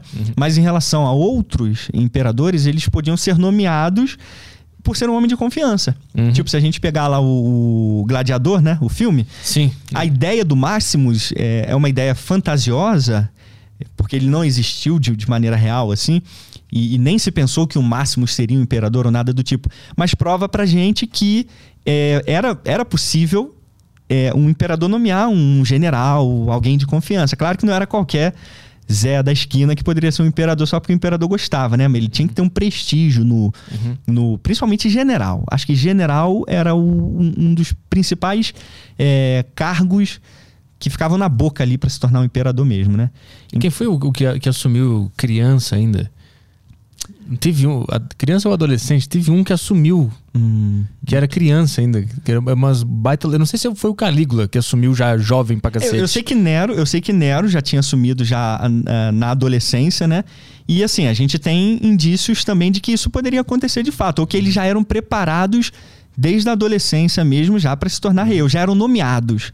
No Império Romano acontecia isso, eles eram nomeados imperadores, mas o, o, o pai, por exemplo, ou o, o atual imperador continuava no poder até que ele então caísse ou, ou passasse o cargo pro pro novo imperador, né? Mas eles eram nomeados às vezes antes de se tornarem imperadores. Acho que o Calígula foi o último antes de, de começar a desandar, porque ele não tava nem aí, ele só queria beber. Exatamente, ué. Pegar mulher, só queria fazer isso, né? Aqui, ah, tem um filme louco aí de, de Calígula, né? Sim, cara, é o X-Videos. Exato, cara, uma loucura. Eu lembro que eu tava no, no ensino médio, o professor passou aquilo, cara. Já viu isso aí, Caio? Já viu esse filme? Não, loucura, Conheço. loucura. Mas eu acho que o professor selecionou trechos, cara, pra É, explicar tem que cuidar. Né? Porque aparece coisa O explícita. negócio é sujo mesmo. Aí, aí, assim, foi a primeira vez que eu tive é, noção disso, né? Mas, assim, a máquina de guerra romana, Petri, era uma coisa assim que o- os imperadores estavam à frente dela. Hum. É, pessoalmente, os imperadores eles tinham orgulho de fazer parte da máquina de guerra romana. Por isso que entra os generais, em alguns momentos, se tornando é, imperadores ou tendo- sendo nomeados como imperadores. Né? Então você tem ali o, o- o imperador na frente acompanhando pessoalmente. Talvez isso tenha servido de influência até na Idade Média, porque muitos reis eles estavam lá no campo de batalha. E muitos reis morriam no campo de batalha, por exemplo. Ou então é, é, a presença deles fazia com que eles ganhassem batalhas. Se você pegar coração, o Ricardo Coração de Leão, da Inglaterra, o cara esteve pessoalmente na- nas cruzadas, né? Então, assim, a máquina de guerra romana, ocidental de maneira geral, romana e medieval, você tem a figura do imperador na frente. E você tem um desenvolvimento, assim, é, formidável dessa máquina porque e- eles querem avançar, eles querem conquistar novos territórios. Então, se você pegar o que, que era o Império Romano e o que, que eram os povos bárbaros, militarmente falando, é um gap, assim, abismal. Você tem literalmente 100 e 1. Sabe? Uma proporção assim de 100 em 1. Porque gente- você tem soldados, guerreiros com armaduras já lameladas de placa, que eram as couraças romanas, né? Você tinha aqueles escudos, o escutum, que é completamente. que te protegia quase que 100%. Você tinha lanças, você tinha espadas, né? Você tinha as formações do- do- das, das legiões, tinha as centúrias lideradas pelos centuriões. Então você tinha uma máquina de guerra imparável que ninguém podia resistir. É, é incrível, é curioso a gente saber como que esses impérios conseguiram cair tão grandes assim, tão grandes e tão poderosos, conseguiram cair por uma invasão bárbara. Uhum. Só pra gente entender, os bárbaros não tinham organização? Então- Eles tinham, era- eram mais, mais na loucura? Então, aí que tá o ponto. Também não. Se você pegar historiadores tipo o Tito Livio, né? Que é um, um- um dos primeiros historiadores a deixar registrado a arte da guerra romana, né? É, ele tem nuances de que eram e de que não eram desorganizados, né? Mas, ao mesmo tempo, se, se a gente parar para analisar o, o que era a ideia bárbara europeia, né? A gente está falando de, de Germânia, que é já fora do, do- do- do- da Europa Central, Europa Central e Ocidental, né? E você pegar os celtas também, Essa ideia de que bárbaro é uma coisa louca, desorganizada, que sai correndo para cima, até o gladiador faz isso no filme, né? Você vê aquele primeiro embate entre os dois, os caras correndo igual uns loucos para cima dos, dos, soldados romanos, se jogando por cima dos escudos. Não rolava, não rolava. Assim, é, é, é mais uma, uma ideia preconceituosa uhum. que a gente sabe que acontecia, porque era uma disparidade é, tática grande. Entendi. Mas isso não significa que eles não tinham as suas táticas. Hum. Por exemplo, os próprios bárbaros usavam uma tática muito conhecida chamada como wedge formation, formação em, como se fosse em, em V, que eles avançavam com, né, com uma infantaria forte nas alas e eles iam que, quebrando literalmente formações sólidas do, do, Império Romano. Então, como que eles usariam uma, uma tática dessa em V se eles eram como loucos correndo para cima do, dos soldados Sim. romanos? Uhum. Não teria como. Eles Até o nome bárbaro é um nome dado, acho que pelos, pelos romanos, né? Isso, na verdade, é, é, é, romanos e gregos, né? Uhum.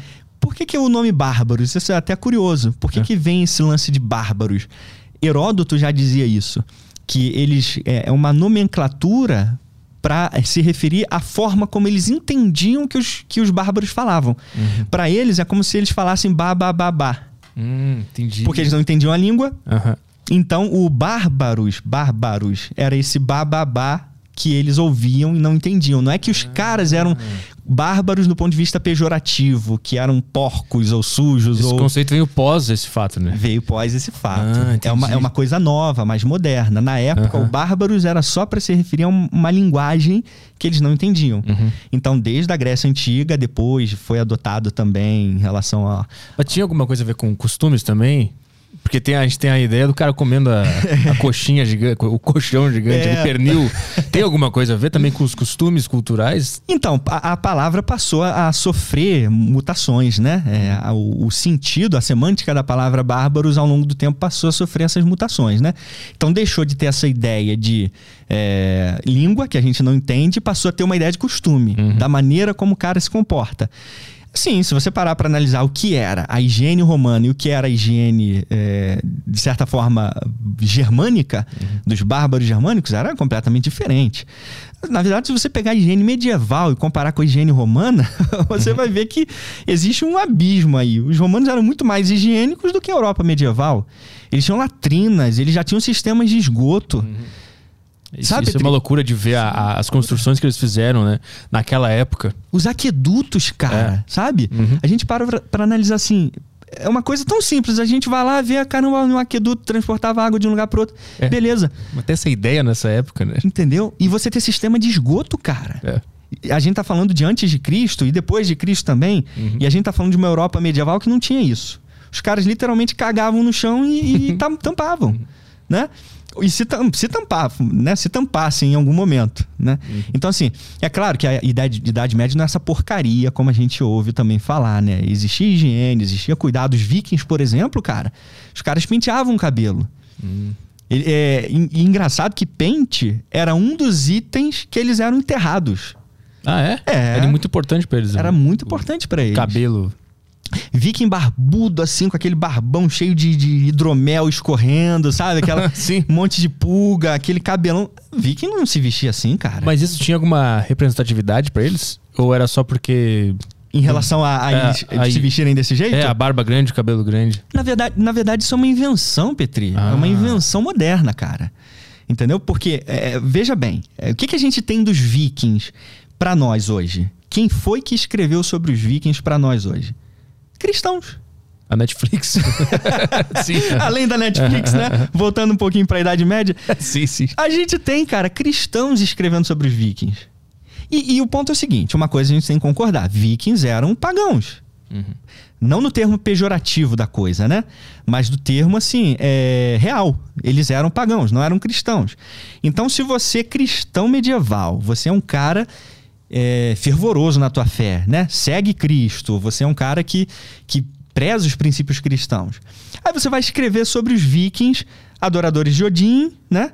De Thor, que usam aqueles martelos no peito e que invadem aldeias e matam pessoas e estupram, porque os vikings eram violentos, sim. Talvez não dessa forma tão catastrófica como a gente vê, mas eram sim, isso é um fato.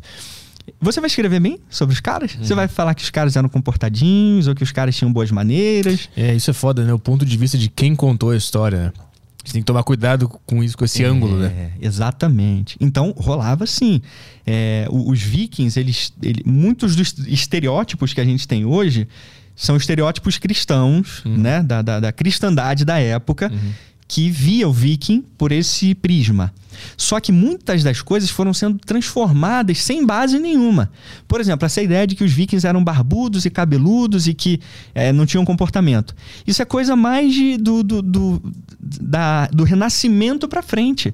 Depois, quando novos estudos começaram a ser feitos e, e, vamos dizer, eh, no- novas descobertas a respeito dos vikings, lacunas precisavam ser preenchidas, porque a gente não tinha todas as histórias a respeito dos vikings. Então o que que eles, peraí, vikings adoradores de Odin, vamos botar os caras cabeludos desgrenhados com a barba suja. Aham. Entendeu? Todos tatuados, né? Embora tivesse tatuagem também. Então, tem muito clichê colocado aí, na- mesmo na- no lance dos vikings. Mas, por exemplo, o padrão, de maneira geral, os vikings, eles usavam cabelo curto. Cabelo curto, tipo em forma de, de tigela. Aham, O pinico, o famoso pinico. É, exatamente. Sabe, raspadinho dos lados. Ou então eles usavam aquela franjinha, tipo emo, cara. Aham. Entendeu? Caralho, os caras estão É. fazendo errado naquela cervejaria artesanal que eles, que eles ficam lá bebendo cerveja. É o emo, é 2006 a moda. Entendeu, Vocês cara? erraram. Eles erraram só mil anos, né? Então acho que a ideia é botar os caras com um cabelinho emo, entendeu? Raspadinho mais aqui atrás. Fica, fica feio, O né? X0 é mais viking do que o Matanza, é isso. A gente acabou de concluir E o isso aqui. Corsos, né, cara? É. Acho que os caras vão se sentir meio ofendidos, né? Mas tudo bem. Ô Jimmy, o Jimmy já vem aqui. Tá fazendo errado. Ah, já... Pois é, Jim. Fica a dica aí, cara. Botar aquele penteadinho emo, acho que vai ficar bem viking. Mas só botar o colarzinho de Thor no peito, né? Pelo menos já fica bem. Maravilhoso. Mas é, cara, ele- eles. Isso é. Isso é, é consenso hoje. Eles raspavam, assim, aqui atrás ficava bem baixinho o cabelo e a franja maior. Caída mesmo, assim, por cima do, do rosto. É, então, essa ideia louca, bárbara, ah, igual a gente vê no, no seriado Viking, não, não rolava mesmo, assim. Esses moicanos, era, é, podia existir? Podia. Cabelos grandes, barbas grandes? Podia. Mas não era norma. A O- norma deles era mais asseado, eles eram muito. E outra, coloridos. Eles usavam roupas coloridas. Caralho. É, a gente vê os vikings sempre de roupa preta ou couro, né? Aquela roupa Sim. tipo aquele motociclista medieval, né, cara? Os Hells Angels. é. É, os Hells Angels do- da época medieval, isso aí. Mas não, eles usavam roupas coloridas, azuis, vermelhas e tal. Só que isso não pega bem na tela, né? Acho que. Aham. É, fica, não fica tão legal assim. É, Mas tão- o que a gente conhece como bárbaros era, era- eram quais territórios que correspondem ao que é hoje? Onde, onde que tá ali? É, na época da Grécia Antiga, basicamente toda a Ásia. Os vikings, o- os gregos também consideravam os celtas, do tipo da Península Ibérica, né? Que eles chamavam dos portões de Hércules, também como bárbaros, porque é- é- parece é incrível realmente a, a, a estética grega, a cultura grega, a beleza grega naquele momento, se você comparar com o que eram os celtas e, e os povos germânicos mais ao norte, era muito diferente. O que os gregos conseguiram a- a conquistar, por exemplo, conquist- é, com- é, fazendo aqueles templos, a engenharia, a matemática, eles estavam muito acima, é, cientificamente falando, do que os celtas.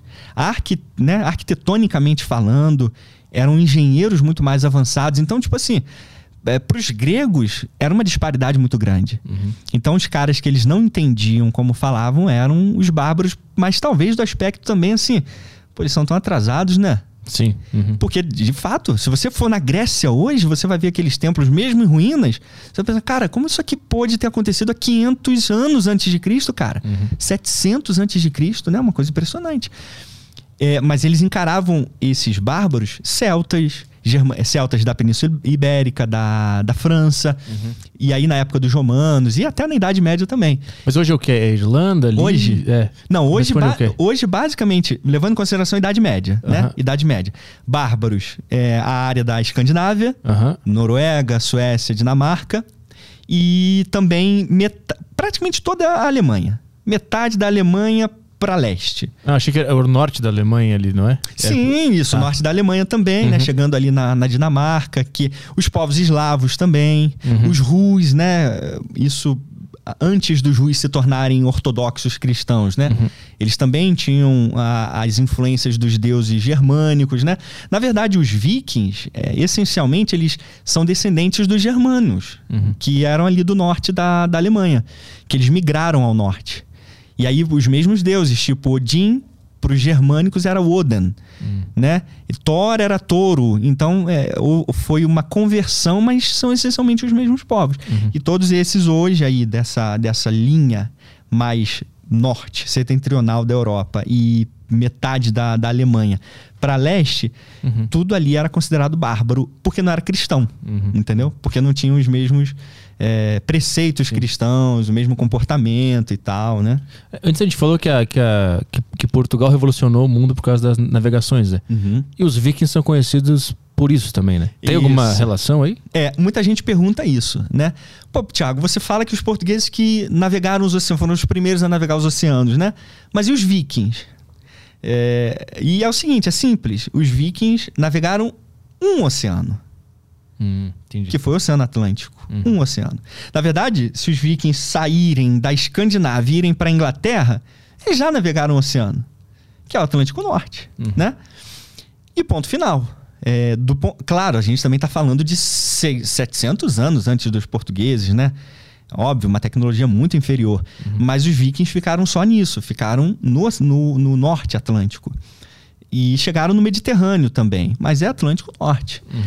É, foram fundamentais, sim, mas a- o ponto é, a influência viking não os vikings essencialmente não contribuíram para o progresso marítimo. Porque a partir do momento que eles acabaram com as invasões, eles ficaram em terra.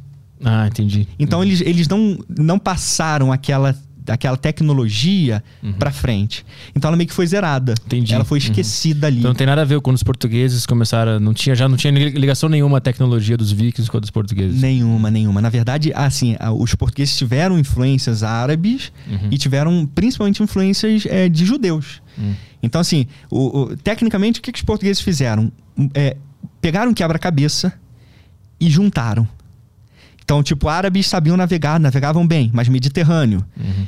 Judeus sabiam navegar bem? Sabiam, Mediterrâneo. O que que judeus têm? Ah, tem isso aqui. O que que árabe tem? Ah, tem isso aqui. O que que os venezianos têm? Ah, tem a, a vela latina. Beleza. Então vamos aplicar, vamos juntar isso aqui tudo e ver o que que a gente consegue fazer no oceano. E foi isso. Fazendo os seus próprios ajustes. Essa troca de informações acontecia como, sabe? Como, é- como é que o- o cara ia até o- a outra nação estudar? É um espião? Sim, também, também. Ele, é, é, assim, na verdade, o Mediterrâneo era um, um centro nervoso de, de informações, né? É, na verdade, todo mundo, todos os povos que circulavam ali pelo Mediterrâneo trocavam informações entre si.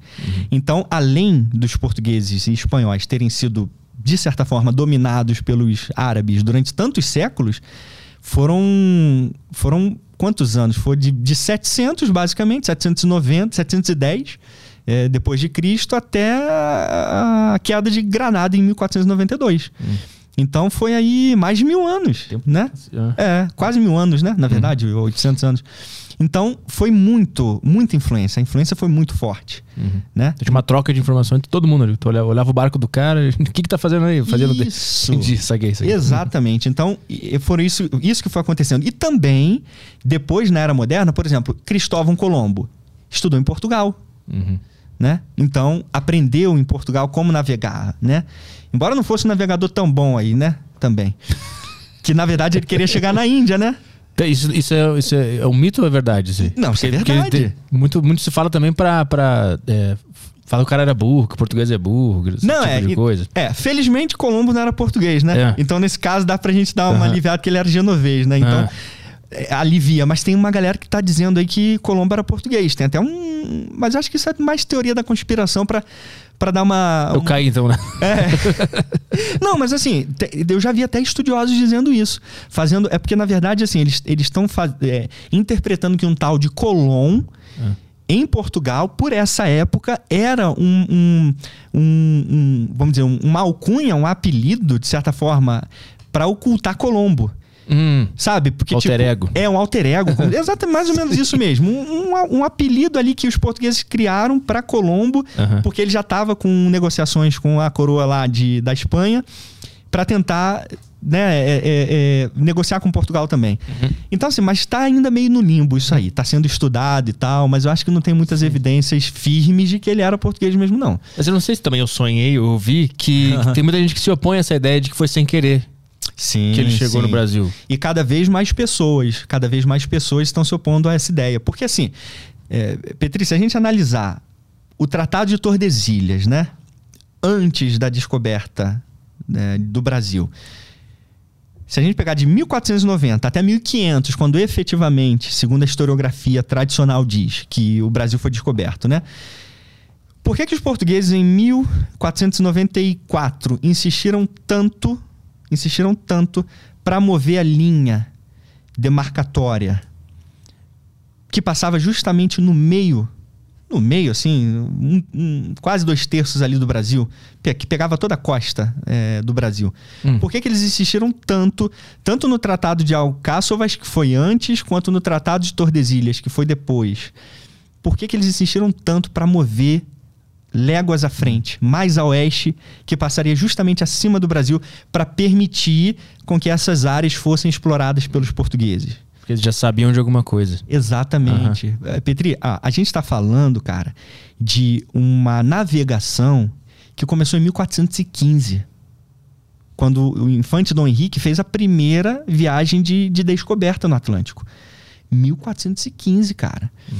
Então, de 1415 eles foram descendo. Primeiro chegaram no norte da África, depois é, cruzaram o Cabo Bojador, que era o terror dos navios. Todos os navios naufragavam ali, porque eram águas rasas, cheio de rochas, então os navios naufragavam. Então o que, que eles fizeram? Começaram em mais oeste, sabe? Sair da, da costa da África, vir mais a oeste para cá. Uhum. Curvaram ali no cabo é, Bojador, atravessaram isso. Então vieram descendo. Correntes marítimas impediam com que os portugueses desciam. Na verdade, nenhuma navegação portuguesa essencialmente foi por costa. A partir do momento que, que essa, esse extremo ocidente da África foi vencido, só tinha uma alternativa para eles descerem. Não era contornando, porque os ventos, a corrente marítima, os ventos faziam os navios voltarem. Uhum. E eles dependiam de vento. Então o que, que eles fizeram? Oeste. Então saíram do Cabo Bojador e passaram via oeste para pegar correntes favoráveis para descer. Aqui está o sul da África. Uhum. Para descer então e conseguir atravessar. Uhum. Eles não vinham por aqui contornando, eles vinham para cá e depois vinham para cá. Uhum. Então, isso durante toda a época dos descobrimentos. Quando descobriram a Ilha da Madeira né, e tudo mais. Então, isso ao longo de vários anos. Não dá para a gente, é, logicamente, imaginar que foi por um acaso. Simplesmente assim, ah, vamos mudar o, as léguas a, a mais ocidente, vamos insistir nisso, porque não tem nada para navegar. Não tem nada para encontrar. É só para a gente navegar. Tem mais espaço no mar para navegar, né? Uhum. Não faz o menor sentido, levando em consideração os maiores navegadores, né? E, e, astrônomos que já estavam à disposição da coroa portuguesa. Uhum. Então, assim, relegar ao, ao acidente, cara, nesse momento, levando em consideração essa lógica, eu acho um argumento muito vazio. Uhum. Hoje em dia, com a quantidade de informações que a gente tem, é bem vazio. É óbvio que foi ocultado durante muito tempo essa ideia. Porque, de certa forma, foi uma falcatrua dos portugueses, né? Hum. Porque eles já tinham, tudo indica claramente uma interpretação lógica que eles já tinham conhecimento. Alguns relatos de 1498, de, desse mesmo Duarte Pacheco Pereira, que eu mencionei ainda há pouco, é, citam a, territórios mais a sul.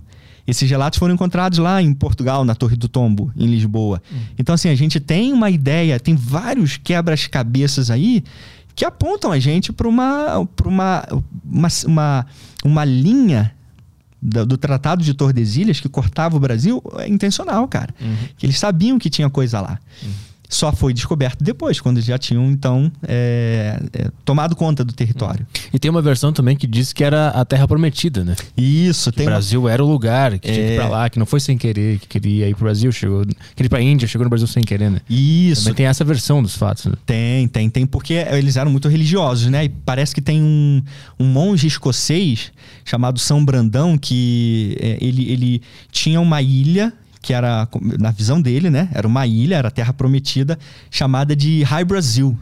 Uhum. Segundo a nomenclatura que eles usavam lá naquela época. Então, assim, já na Idade Média já existia essa ideia de uma tal de ilha desconhecida. Mas, assim, essa teoria mais fantasiosa do que Hum. empírica, vamos dizer assim, né? Mas será que, de alguma forma, já não havia algum tipo de conhecimento, né? É, pelo menos de que havia terras ao sul, que foi confirmado pelos portugueses depois? É, é muito evidente que sim, sabe? Não dá pra gente relegar o acaso. Colombo foi um acaso, isso é um fato, né? Porque ele queria chegar na Índia e ele achava que dava pra chegar na Índia pelo oeste. Não dava, né? De fato, não dava. Descobriu uma mina de ouro, né? Entrou pra história. Mas foi um acidente. Mas se você pa- parar pra analisar, o que é muita gente, e aí é uma outra injustiça também, cara, porque muita gente pensa assim: Cristóvão Colombo, quando a gente pensa em, em- em- descoberta, cara, é América, né? América do Norte. Mas se você parar pra pensar, o que, que a navegação de Colombo representou pro aspecto empírico pro mundo, assim? do- Pro aspecto de descoberta pro mundo? Praticamente nada. Colombo levou literalmente da, de, da, da Espanha, da costa ali da Espanha, para os Estados Unidos, uma semana. Uma semana. Vasco da Gama e todas as viagens portuguesas até o, o sul da África levava aproximadamente 100 dias. Então você vê a, a- a disparidade de esforço, né? E de descobertas e de, e de técnicas e tecnologias que foram sendo desenvolvidas para você conseguir fazer uma viagem dessa. Enquanto que você, em uma linha reta, você chega na, nas Bahamas, que foi onde Colombo chegou, né? Tecnicamente. Os vikings já tinham conseguido, cara, chegar lá. Entendeu? Então, do ponto de vista marítimo, cara, a- a- a- o, o, achar, o, o que Colombo merece de, de- de, é, reconhecimento é o fato dele ter chegado em um lugar novo. Cagada, beleza, mas chegou num lugar novo, né? Agora, do ponto de vista de, de navegação, não representou praticamente nada, né? É nada. Porque os vikings já tinham conseguido fazer isso 500 anos antes, praticamente. Né? Agora, você fazer, você chegar a um lugar realmente novo, cruzar uma linha onde nunca ninguém na história tinha cruzado e nem imaginava que era possível cruzar, isso muda a história. Sim, Isso ele deve ter se surpreendido. Pô, em uma semana só. Cheguei aqui. Não, e ele achava que era Índia, Aham, aham. né? Tanto que índio, né? A Sim. ideia de índio Uhum. veio dessa, dessa, vamos dizer, de- desse, é, dessa tradição de assimilar a- as Américas Hum. com a Índia. Ah, então, pô, é que é tanta história de navegação, de descoberta, que eu me confundi todo. Então, e- esse, esse cara foi sem querer. Ele, ele tava indo pra Índia e encontrou Bahamas. E, não, na- isso, o Colombo Ele- sim. ele sim, ele se enganou mesmo, isso. tá. Porque ele queria ir pra Índia de fato. Uhum. Só que dos portugueses, tipo Pedro Álvares Cabral, né? Uhum. Quando diz que o Pedro Álvares Cabral chegou aqui e descobriu o Brasil sem querer, porque ele tava querendo ir pra Índia, porque é a mesma ideia. Isso. uhum, A ideia é uhum. Índia, né? Chegar na Índia. Só que, levando em consideração todo esse contexto e esse quebra-cabeça que está sendo colocado aí diante de nós, é, é praticamente impossível dizer que foi por um acidente. Que não havia nenhum conhecimento de um território, sabe, mais ao sul. É, não tem. É, é até meio ingênuo hoje em dia a gente achar isso, relegar. Tem muitas evidências de que foi, foi proposital, de fato. Assim, eles sabiam para onde eles estavam indo. Tinham todas as ideias, todas as informações? Claro que não. O tamanho do Brasil? Claro que não. Mas sabiam sim, que tinha alguma terra ali, sabiam que tinha coisa que podia ser explorada ali. Mas essa navegação é que mudou o mundo, cara. Essa navegação é que. E depois, Fernão de Magalhães. É, vai ter até uma série agora na, na Amazon, se eu não me engano, que vai falar sobre o português Fernão de Magalhães, que foi o primeiro a organizar a primeira viagem é, circunnavegatória da Terra. Entendeu? Então, assim, parece que vai, Legal. vai ser uma coisa bem interessante que vai ajudar a entender essa epicidade né, do que foi essa, essa navegação. Que é algo histórico mesmo, né? Vamos abrir pra perguntas aí? Vamos. Nosso grupo. Depois a gente tem que mostrar aqui ó, e fazer É. o teste da espada. É também. verdade, Petri tá ansioso pra tirar a espada das costas, cara. O Caio também vai fazer, vamos ver se ele consegue. Vamos lá, começando aqui pelo áudio do Brunão, nosso querido Brunão Cuteleiro. Fala Petri, fala Caião, fala Thiago, beleza? Cara, primeiramente eu queria dizer que eu tô muito feliz por ver o nosso nicho representado nos podcasts, cara. Eu espero que o Thiago seja convidado para uma caralhada de podcast, porque eu vou ouvir absolutamente todos. Ah, a minha questão é a seguinte, tá? Eu, como um cara que fabrica facas e espadas, eu vejo que o pessoal, principalmente o pessoal mais novo, ele não tem muita noção de combate, tá? E os caras acabam pedindo coisas absurdas pra gente, tá? Tipo espadas de anime, essas porcaria que acabariam pesando muito, tá? Eu queria que o Thiago falasse um pouco sobre o peso, principalmente das espadas, num, num contexto histórico. Até que ponto, até que peso uh, chegavam as espadas, as mais pesadas, tá? Só para o pessoal ter uma noção de como 5 uh, quilos, por exemplo, numa espada já é muito, já é muita coisa. Então eu queria que ele falasse um pouquinho sobre isso. Valeu, pessoal! Pô, legal, legal. Eu, eu gostei muito da parte do que ele falou nessas merdas de anime. Não, porque assim, realmente anime distorce. É, é aquilo que a gente tava falando ainda há pouco. É, querendo ou não, essas mídias acabam passando pra gente uma ideia que não é real, mas acaba fazendo a gente comprar a ideia. Principalmente porque a gente está aprendendo alguma coisa ali né? E a gente acaba pegando como sendo verdade. E, e anime realmente, é, a ideia de anime já deveria mostrar para a galera que não tem nada de real. Mas é a prova principal para o pessoal ver que existe uma influência negativa para o aspecto histórico e tem que saber separar mesmo. É, nem todo mundo que vê essas coisas acha que é uma um, ah só brincadeira, né? Mas em relação ao lance dos pesos, né? Por exemplo, vou pegar aqui já para contextualizar. Uhum.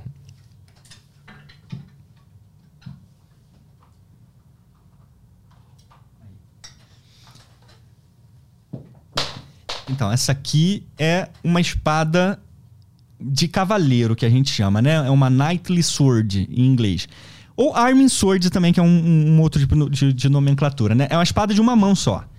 Essa espada aqui é uma espada de uma mão. E essa espada aqui, ela tem 71 centímetros de lâmina, ela tem 9 centímetros de empunhadura, tem essa guarda aqui e tem um pomo, né? Então, assim, essencialmente a gente tem uma espada aqui de 1 quilo. Essa espada aqui, essa espada aqui, ela tem 1 quilo e 100. Essa espada, tá vendo? É uma espada, assim, altamente usada na Idade Média. Ela foi usada durante toda a Idade Média. Esse tipo de espada de, de cavaleiro que a gente chama, né? Uhum. Agora, se você parar para analisar, até deu uma cortadinha aqui, ó, tá vendo? Não é de brincadeira, não. Cara, tá afiada mesmo. Ela tá afiada. É porque é uma réplica, né? É uma réplica mesmo certinha. É, então, essa aqui tem 1,1 kg. As espadas longas. Isso porque ela é um pouquinho mais pesada do que o ideal. O, o ideal era ela, é, era ela não passar de um quilo. Hum. Esse seria o ideal. As espadas longas, que foram as espadas, vamos dizer, essencialmente mais usadas depois do século XIII, início do século XIV, elas passaram a ter, em média, de lâmina, entre 90 e 100 é, centímetros, né? Ou seja, mais ou menos um metro. Um metro, um metro e dez, podia chegar até um metro e dez. E essas espadas longas, em média, tinham 1,3 quilos. Então veja, é, uma espada longa, na sua maioria, tinha essencialmente 1,3 kg. Tem muitos artigos que falam sobre isso. Uhum. Claro, poderiam ter espadas um pouco mais pesadas, sim. Tinham as montantes, né? Outras espadas que, que aí já vieram mais tarde, fora da Idade Média, né? Século XVI. As Zweihanders é, alemães, que eram também grandonas, tipo essas montantes. As espadones uhum. é, italianas, que elas eram maiores. Mas na Idade Média, até a queda de Constantinopla, 1453 essencialmente eles usavam espadas que não passavam de 1,5 kg. Não passava disso, era raro. Poderia ter sim, mas deveriam ser espadas mais de, de ornamento do que espadas práticas. Então, 3 quilos, cara. Eu vi, eu, eu vi, alguém me mandou, Petri, agora não me lembro, cara. Algum inscrito me mandou um vídeo de alguém, algum podcast falando de 5 quilos. Aí eu até brinquei com a galera no vídeo que, que eu tava. que eu fiz respondendo perguntas do, dos inscritos. Zoando. Tenta tirar um, um saco de arroz das costas. 5 quilos. Se não dá para tirar. Se não dá, dá pra, tirar da prateleira do mercado, já é difícil. Aí eu peguei um saco de arroz, pedi pra minha esposa pegar um saco de arroz lá, ela pegou um saco de arroz. Que galera? Tem como isso? Não dá assim, mas não dá para você tirar uma espada de um quilo e pouco e não dá mais de 5 quilos. Então, assim, não existe essa possibilidade. De maneira prática, a gente está falando de, de, de, pessoas inteligentes, né? Uhum. Então, imagina, sente o peso aqui, Petri, dessa aqui, ó. Tá vendo? Ó. Ela tem um peso razoável, que você consegue se movimentar, não é? Mas pra ter agilidade, o cara tem que treinar muito com isso aqui. Né? Perfeito, mas a gente está falando justamente disso, de soldados treinados, né? Cavaleiros treinados. Então, para uma pessoa conseguir é, lidar bem com uma espada dessa, ela tinha que ser treinada, né? Claro. Mas 1,3 kg, você, ou 1,1 kg, como é o caso dessa aí, se você treinar um pouco, você vê que você consegue empunhar É. com tranquilidade, né? É. E é, e é um quilo distribuído fora do teu centro de gravidade também, né? Ele vai pra lá. Exato, exatamente. Por mais que aqui esteja mais, mais pesadinho, né? Mas é. Sim, o ponto de tendência- equilíbrio dela, né? É. Então, assim, a gente tem, a gente tem espadas bem feitas, né? E, e espadas pensadas para o campo de batalha. Uma espada de acima de 2 quilos não era pensado para o campo de batalha. Pelo menos não como um- uma das armas mais importantes, né? Como era o caso das espadas. As lanças, espadas, elas tinham que ser funcionais. Então, respondendo aí a pergunta do, do nosso amigo, espadas de anime. É, é assim que elas devem ser encaradas, tá? Como espadas Com de risada. anime. É, com risada. Então, assim, se é pra fazer espada, né? De maneira geral, ela tem que obedecer o padrão, né? E um padrão é, geral, também não podemos ser dogmáticos, mas de uma maneira geral e funcional no campo de batalha, 1,3 kg, 1,5 kg, é, acho que é muito. E ficava. Onde que ficava? Se não era nas costas, era no bolsinho aqui do lado? Isso, geralmente eles usavam aqui. Aí tem a bainha, né? Geralmente eles usavam. Cara, você acredita uma coisa, cara? Esse lance de, de espada nas costas, né? É uma coisa tão bizarra. É, é até difícil eu imaginar que um dia eu poderia ficar discutindo sobre isso. Sabe? É, na na- nos, nos sites, nos canais gringos, existem vídeos respostas que um responde pro outro que dá pra usar a espada longa nas costas e o outro responde que não dá e aí um terceiro responde que dá. Tá virando um furdunço esse negócio de Da terra espada. plana. É a nova terra plana. Cara, exatamente.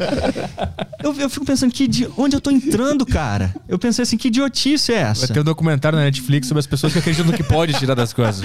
Exato. Aí, por exemplo, alguns perguntam, ah, Thiago, espada chinesa, espada eh, japonesa, dá pra tirar, cara? Eu não sei, porque eu- minha especialização não é espadas chinesas e nem japonesas, no sentido de, de saber como que os caras usavam. Eu não fico estudando pra saber se os samurais sacavam espada das costas. Eu sei que os ninjas, existem evidências que os nin- ninjas tiravam, os ninjatões e tudo mais. Agora, se em algum momento da Idade Média um samurai usou em alguma ilustração, alguma espada nas costas, as espadas samurais eram curvas, né? Então isso por si só já facilitava o, o ponto de retirada dela. As espadas europeias, elas são mais. Elas são retas, né? Então, assim, ah, Thiago, se você usar a bainha mais abaixo ou mais acima, ela, ela na, na, na horizontal, meu Deus do céu. Pra tirar pro lado, assim. É, a gente não precisa, sabe? Por exemplo, essa espada aqui, ela é uma espada pequena, né? É considerada de, de pequena proporção comparado com as espadas longas. Né? Por exemplo, tá bem abaixo aqui a bainha, né? Ó, tá, tá rente ao meu trapézio aqui, basicamente. Se eu tivesse que tirar ela aqui, ó, ó. ó Travou já. Ó, olha aqui. Eu tô esticando. Eu vou conseguir tirar, porque ela é uma espada pequena. Mas olha como eu já tive que esticar bem meu braço aqui. Aham. Sabe? Dá pra carregar isso aqui nas costas? Cara, dá. Pra transporte dá, né? Dá, você amarra um troço aqui, bota ela nas costas. Agora, o que eu falo e destaco pra galera é no ponto de vista funcional. E aí entra o lance dos jogos e dos filmes, né? Os caras tiram e sacam como se estivesse, sabe, tirando uma moeda do bolso, cara. Sim, sim. Eu tiro e boto assim. É esse o ponto. Ah, Uhum. você pode amarrar uma corda aqui e colocar isso aqui nas costas. Aí isso prova que os caras andavam na Idade Média desse jeito? Claro que não, Uhum. entendeu? Não usavam espadas longas na Europa medieval. E ainda dá o barulhinho, costas, né? Dá o simples. Frim, daquele frim. da. É estiloso, cara. É estiloso pra caramba, né? Você lembra do Conan, do He-Man, né? Cara tirando eu tenho a força. Pô, isso é, isso é épico, né, cara? Uhum. Mas na Idade Média não usavam. Pode inventar a gambiarra que quiser, cara. Pode inventar, pode usar uma espada. Hoje você pode usar uma espada na cabeça, se você quiser. Inventar uma bainha que dá pra usar na cabeça. Mas significa que na Europa medieval eles usavam? Claro que não, entendeu? Então o ponto é esse. As- historicamente, não rolava. Principalmente se for uma espada longa, né? Reta. Reta como essa. É, não, eles eram funcionais, eles queriam usar o negócio funcional no campo de batalha. Ia na cintura. Era embanhada na cintura. Se você vê as iluminuras, tudo da Europa medieval, novamente, não estou falando de, dos, hin- dos hindus, não estou falando dos mongóis, não estou falando de ninguém de outras áreas. Eu estou falando da europeia, que é onde a gente vê ah, as maiores representatividades, né? Nesses filmes e- e animes essencialmente E claramente eles não usavam nas costas, cintura, que era onde sacava e tirava com facilidade. Entendeu? E se fossem maiores, espadas maiores, montantes, século XVI, eles usavam, seguravam, apoiavam no ombro. Mas, novamente, imaginar que hoje dá para amarrar uma corda e colocar a espada nas costas e dizer que eles faziam isso na Idade Média, isso é estupidez, né? Simples assim. O que mais que tem aí? Aí aqui eu tenho uma adaga, né? Tá vendo? Essa adaga aqui é uma adaga também que foi feita por um cuteleiro. E falando em cuteleiros, é, eu fico feliz em ver que tem uma galera, Petri, tentando aprender a fazer peças históricas. Essa aí é uma réplica perfeita. Foi o Fio que fez essa peça aí, um cuteleiro também fantástico, do século XIV. Se, eh, você tem exatamente o mesmo peso na sua mão, né? Você tem uma peça autêntica, encaixada nos seus mínimos detalhes, com uma bainha também bem histórica. Quer dizer, a gente tem esse tipo de adaga, a adaga de Quilon, que tinha essa, tipo essa guarda encurvada, isso. Que era uma, uma, adaga, uma adaga bem típica lá do século XIV. Então, é, a gente vê que está tendo um interesse muito grande da galera usando e tentando fazer, os cuteleiros tentando fazer peças mais históricas, sabe? Tentando voltar lá no século XIV, século XV, né? Quem, era o, quem era o responsável na época é, de, de aprimorar as tecnologias e de adaptar Aí, elas ó. a A galera, aí, a galera viu, ó. Cortei mesmo aqui, tá vendo? Isso foi da espada, né? Fui pegar na, na lâmina da espada, por isso que não é brincadeira. Esse negócio da galera ficar querendo comprar espada pra ficar quebrando coisa em casa, cortando garrafa. Cortando fruta? É. Cortando fruta, cara. Só vai, de- só vai provar que é boa pra cortar fruta, né? Mais nada. Essencialmente isso. Então, cuidado. É, porque são, são réplicas mesmo, né? Que eles Uhum. tentam fazer, levando em consideração o máximo possível o contexto histórico. Então, é, você perguntou sobre. Quem era o responsável no exército ou no, ou na- no povo lá de, de entender, estudar o que precisava melhorar e, e para evoluir a espada deles, os- É. as ferramentas e tal. É, ex- Existiam, né, é, vamos dizer assim, é, pro- profissões que se interpolavam ali nesse aspecto. Tinha os, os ferreiros, né? Que forjavam esse tipo de metal. Tinham os armeiros, que faziam essencialmente essas espadas e, e adagas, né? Que eram exclusivos, né? é, exclusivos de, de armas mesmo, bélicas, de lâminas, né? E assim, tinha os armadureiros também, as pessoas que se, se concentravam na produção das armaduras. Então, assim, tinham, é, vamos dizer, produtores né, e construtores para cada tipo de, de equipamento específico, né? Eu penso assim, tinha que ter um cara estudando a guerra, estudando os golpes, os movimentos, para entender o que, que ele tinha que fazer, né? É. Mas era, será que era um próprio soldado que estava ali, que, que registrava mentalmente, depois passava? Ou tinha um cara observando a guerra de longe para ver o que, que tinha que melhorar? É, na verdade, era um intercâmbio de informações, né? Por exemplo, os, os armeiros, os que faziam espadas de maneira geral, eles faziam os seus equipamentos baseados no contexto da guerra da época. Então, assim, tinham pessoas que eh, tinham, por exemplo, eh, instrutores de esgrima da época. Tinham escolas de esgrima da época que levavam em consideração, por exemplo, como que você atacava um oponente que tivesse com armadura completa de placa que tipo de espada você poderia usar, que tipo de pomo, sabe? Então, o campo de batalha, ele, ele era literalmente um, um campo, assim, de estudos. Laboratório, né? Era um laboratório, isso aí. A gente tem, por exemplo, é, é, mestres da esgrima, tipo Fiore, a gente tem Talhofer, a gente tem o manual Walpurgis, que era da Alemanha também. Então, a gente tem... é, é, o, o- a gente tem, assim, muitos, é, muitos sistemas criados para que eles pudessem lidar com as novas tecnologias que surgiam. Então, por exemplo, as espadas, elas passaram a ser mais finas, as pontas mais finas. Tá vendo? Então, é, para que isso? Just- justamente para atravessar. ó, Quase que eu cortei o microfone aqui, ó. Será que tá, tá afiada? Microfone. Espada Será corta que hold. corta microfone, cara? O que, que você acha a gente fazer um testar. teste aqui ao vivo? Eu tô pensando no cabo, o cabo é mais barato. É, eu acho que nunca testaram cortar o microfone, cara. Eu acho que a gente vai, vai estourar aí as views, cara. Vamos fazer um fazer no. YouTube é, espada longa versus katana cortando o microfone. Cortando um dedo. Pô, cara, e, e esse vídeo. Faz um fala- canal de cortes. de- tudo a ver com corte, pô, cara. Putz. Vai ser o primeiro Valeu. canal de cortes de verdade. É, esse vai ser o canal de corte mesmo. E, e aí, cara, é, eles usavam pra perfurar partes das armaduras expostas. Ah. Tipo assim, é, Ah, quando, dá a- pra estar na brecha ali. Hum. quando as armaduras de placa começaram a ganhar um campo de batalha, onde que eles podiam acertar com facilidade para atingir o, o, camarada embaixo, Uhum. só nas brechas. Então essas pontas mais finas eram usadas mais para isso, né?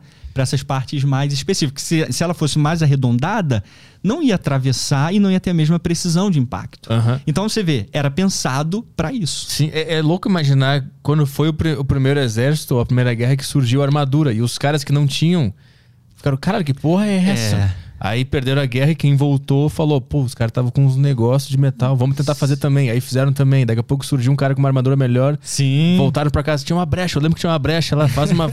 Esse, esse processo de pensamento que é muito louco. Que eu fico pensando como é que rolou isso, né? E isso rolou mesmo, isso rolou mesmo. Tanto que é como a gente está falando, existiam posições de esgrima específicas para você lidar com aquele tipo de armadura. Onde você atacaria, quais eram as partes frágeis, porque assim, embora o ideal seria atingir essas partes expostas, mas também as armaduras tinham partes mais finas. Tipo, se você pegar o, o peito, né, o peitoral mesmo de placa, você tinha o centro, a barriga que era chegava a um centímetro, um milímetro e meio, em média, um milímetro e meio de, de, de, de centro. Mas quando você chegava nas pontas aqui, já era mais fino, um milímetro, às vezes 0,5 milímetro, algo bem fino, sabe? Então era mais fácil você atravessar com um golpe essas partes mais finas do que a parte mais grossa, né? É, ou então partes do braço que eram mais finas do que essa parte da barriga. Então a armadura ela tinha várias nuances que os caras levavam em consideração na hora de ensinar esgrima, por exemplo. Esses, esses grandes instrutores medievais. Então cada, por exemplo, é, nesse caso aqui dessa adaga aqui específica, né? É, ela tem essa, essa guarda aqui. Essa guarda ela era usada para dar o, o, o, o parry, para defletir o golpe, de certa forma, proteger a mão. Embora seja pequena, né? Mas isso aqui tem uma função. A função da guarda aqui é proteger. Quando uma, uma lâmina vem em direção ao seu braço, à sua mão, e vem esquivando, ela para aqui, sabe? Muito dedo foi cortado até o cara entender isso. Entendi. Entendeu? Aham. Se você vê, por exemplo, as gládios romanas, né? Os gládios, né? Vamos colocar assim. Eles já tinham uma, um- uma protuberânciazinha aqui, sabe? Mais circular. Se você vê as katanas também eh, japonesas, elas também tinham os discos. Então a ideia era proteger mesmo a mão. Só que no caso das europeias, isso aqui era usado para Era uma arma também. Isso aqui era, poderia ser usado para atacar, né? Claro que não com a mão pelada como a minha, porque senão acontece isso aqui, né? Mas geralmente eles usavam uma, uma luva. Então, no caso da espada, porque essa aqui é a daga muito pequena. Mas no caso aqui, dessa espada e das espadas longas, que eram maiores, 1,10m, você imagina o seguinte: o cara te atacar com luva, devidamente protegido, com essa guarda aqui. Sente o peso aqui, Petri, dessa, dessa guarda aqui. Caralho, não. Tu imagina isso aqui batendo com toda a força No coco. no coco É. ou no seu capacete. Entendeu? Então, isso aqui diferenciava muito para finalizar o inimigo. Esse tipo de técnica era usada para matar mesmo. Não era só para atordoar ou qualquer coisa do tipo, era ensinado para matar. O pomo também, ó, é aço puro, era usado pra, também para para atordoar o inimigo se ele tivesse com capacete. Então, é, tudo, toda espada europeia era uma arma. Toda ela era usada para matar mesmo, entendeu? Por isso que quando você sente a espada, você sente os objetos, aí entre os cuteleiros que estão entrando nessa nova né, é, ideia de querer aprender a fazer, é para você entender como que era, né? Uma coisa é você ver uma imagem, outra coisa é você sentir, tentar entender a história por trás de cada esse objeto, né? Hum. E tu, tu sabe se depois da batalha é, é, alguém recolhia a armadura do inimigo para levar para estudar? Isso acontecia? Ou recolhia uma espada para levar? Então, eles levavam não para estudar de maneira geral, eles levavam para saque. Hum. Pegar para eles, né? Então, ou para vender, né? Porque para vender para segunda linha. Porque nem todas as armaduras eram padrões, né? Na verdade, muito pelo contrário. As armaduras era, elas eram todas cheias de nuances particulares de cada construtor. Sim, não tinha fabricação em massa, né? Cada uma era uma individual, né? Perfeito. Então dependia da tua habilidade. Dependia da minha habilidade como construtor. Isso significava uma armadura mais forte, mais resistente, e uma armadura mais fraca e menos resistente. Isso afetava o preço também, entendeu? Uma coisa que a galera fica surpresa é saber o valor de uma armadura de placa. Entendeu? Uma armadura completa de placa. Em média, convertendo do século XIV para inflação atual, quase 300 mil reais Caralho. uma armadura completa, né? E aí, por isso que só os cavaleiros tinham essas armaduras, os nobres. porque só eles que podiam pagar. Era caro demais mesmo. Eu tô falando de uma armadura completa, né? É, de, do elmo, toda a armadura de placa mesmo, o suit of armor que, que a gente chama em inglês. É como se fosse o terno mesmo. E ela era desenhada para você, cara. Então toda a sua armadura, ela tinha o teu biotipo, ela tinha as tuas curvas, ela, ela era feita para você. Não servia para mais ninguém. Poderia até encaixar, mas ia ficar meio Sim. frouxa e tal. Então por isso que era uma coisa tão bem, bem feita. Era uma, era uma arte mesmo, era uma arte. O que mais tem? Tem mais uma? Tem. Aí eu tenho aqui um machado viking. Um Machado Viking? Isso. Esse aqui é pra galera do Corsos aí, ó. Matanza. Caralho, tá vendo? esse aqui é mais foda. Esse é mais pesado, é. Então, esse, esse tipo de machado viking aí, ele também ele, ele é uma réplica, eu não diria 100% histórica, mas ele, ele, tem relembra ele tem lembranças, sim, históricas que vale a pena a gente destacar aqui. Tipo, essas faixas que embrulhavam, né, que, que é, é, é, envolvem aí a, o cabo, era para dar mais sustentação mesmo, entendeu? Justamente isso. Porque se pegasse direto na madeira, é bem mais desconfortável, né? É mais áspero. mais áspero. Então, alguns estudiosos escorregadio. concordam que haveria algum tipo de couro, algum tipo de pano, né? Isso. Tá vendo? E, e esse é um machado pesado. Existem machados menores do que esse, que eram usados inclusive para arremessar, embora não fosse muito comum, mas eles podiam ser arremessados. É, só que esse aí era um machado de peso mesmo, né? Se você pegar ele bem abaixo da, do cabo, E no pão na ponta aqui? isso, você vê que. E você forçar, você, É, né? Eu fico imaginando como é que o cara golpeava. Né? é extremamente forte, ó. Isso aí amassava armaduras, né? Esse tipo, isso aí, esse tipo de golpe amassava a armadura. E eles podiam dar golpes mais curtos, segurando mais perto do- da guarda e fazendo golpes, isso aí. Mais Provavelmente curtos. isso aqui também era usado, né? Pra também era usado, na, exatamente. na lataria aqui. Isso. É foda imaginar o cara lançar isso aqui, porque no videogame é tão fácil. O negócio sai Apertar voando. o assim. R2. Né? E bate, É só apertar o R2 que o negócio vai. e bate certinho, né? Crava, você é tu. É, puxa até uma mira, né? Redondinha, assim, com ponto. É, jogar, jogar machado acontecia, mas não fazia parte, sabe, vulgarmente do campo de batalha, como a gente vê, não. É, e também tu jogava e o cara pegava e te matava depois. É, você- é isso aí. Por que, que você jogaria a tua espada? Por que, que você jogaria teu machado, cara? Toma aí. Assim, nada. Eu não quero mais brigar. É, Pega aí. eu tô, tô, tô aqui pra, né, numa batalha, mas deixa eu jogar o machado e se eu errar, paciência, né? O que, que eu tenho a perder? A vida? Né? Então, é, nesse caso aqui, esse machado é médio. Existe um machado grande, que é chamado de Battle Axe, que é um machado viking de 1,80m, de cabo, que foi muito usado na, na conquista normanda na, da Inglaterra, na Batalha de 1066. Na Batalha de Hastings, que, que se chama. Então, é, era uma arma, assim, muito comum não só com os vikings. A Europa toda usava. E é fácil, né? Se você parar pra pensar aqui, ó. É um cabo, né? Com um, um- um- com um aço cravado no cabo, essencialmente. Agora, fazer uma espada, né? Com todas as Sim. curvas, o diamante, que, que é como chama, aquela linha central, né? Que, que direciona o, a força do golpe, né? É, Já era muito mais complexo. Então, o machado era uma... Além de ser uma ferramenta, que podia ser usado para destruir árvores no meio do caminho, era muito fácil, muito mais simples de se fazer do que uma espada, né? Agora, o que, que se sabe sobre preparo físico e treinamento pra poder manusear essas coisas pesadas assim? Os caras realmente eram fortes, como a gente vê em séries e filmes, ou não? Então, a- aquele lance do tanquinho é exagerado, né? É claro que não havia fisiculturistas naquela época e qualquer representação que a gente vê hoje não era o que era de fato, mas eles davam um valor ao, ao bom. Talvez se a gente for na Grécia Antiga, a Grécia Antiga era muito mais nesse aspecto, sabe? Os gregos davam muito valor às formas físicas. Agora, já a Idade Média não. Os caras eram preparados, eram de certa forma atletas, tinham treinamentos individuais. Isso até é uma área pouco explorada da historiografia. Assim, é, a- o pessoal dava muita, dá muito valor a- aos equipamentos e não ao guerreiro em si. Mas nos últimos anos, muitos historiadores estão começando a ir para essa área, sabe? Então, alimentação de cavaleiro mesmo, balanceada, treinamento diário, artes marciais, né? É, que já eram evidentes e já eram. é, é, é, já estavam em prática, oficiais na Europa. Tipo, é, oficialmente, a, oficialmente, assim, vamos colocar do ponto de vista histórico, a arte marcial surgiu hum, primeiro na Europa do que no próprio Japão, por exemplo.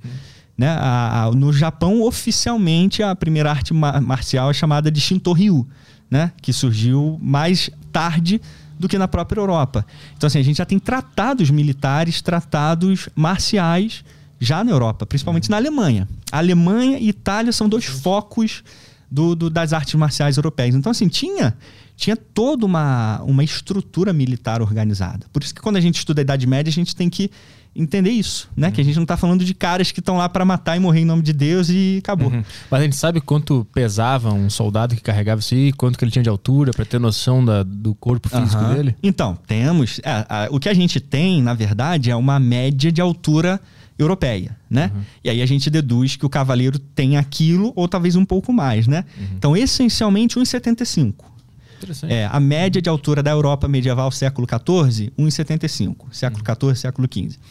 É, então, essencialmente, eles tinham esse, esse biotipo aí. Não eram tão baixos, né? Uhum. Se você levar em consideração idade média. Sim. 1,74. Uhum. Depois com a peste negra, curioso, houve um, um- todo o, a reviravolta, né, é, é, mortal na Europa com a, com a peste negra, a, a, a, a altura foi caindo Hum. ao longo do tempo. A alimentação pior, né, foi piorando, porque foi muito ruim de maneira geral, né? Sim. Uhum. É, mas na Idade Média, 1,74. Se você comparar, por exemplo, Japão, mais ou menos, Japão, Ásia, mais ou menos 1,59, 1,60 de altura. Então, você- assim como hoje, né? Uhum. Você tem uma disparidade muito grande. Além do que, principalmente os europeus, desde sempre, né? é, serem mais os europeus é, continentais e ocidentais. Serem bem adeptos à carne também, né? Hum. Então tinha uma proteína Sim. mais vermelha no cardápio, né? De maneira geral. Enquanto os orientais eram mais, né? Frutos do mar, né? Então acho que isso também facilitava um, um- um aumento na estatura e no- na força física também, né? Tu falou que, que os gregos se preocupavam mais com, a- com o aspecto do corpo, né? Aham. E aquelas estátuas gregas, elas, elas são a realidade ou o que eles queriam alcançar? Era, era a realidade ou era, era, ou era objetivo? Isso. Olha, de maneira geral, elas, elas eram bem reais. Interessante. É, elas eram bem reais. Por quê?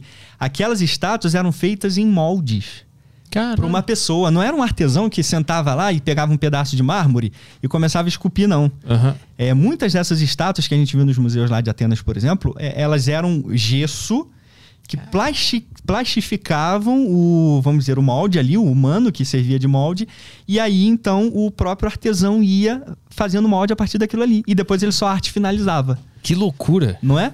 Meu Deus! É, então, assim, os gregos eram fanáticos pela beleza. Isso é um fato. É essa, esse, esse biótipo, né? Aham. É, tanto que é, é curioso mesmo, porque a gente pensa, não, não é possível que eles já naquela época davam valor a, né, a, Aham. a- a pouca gordura, vamos dizer assim. Embora não fosse fisiculturistas, né? Claro Sim. que não.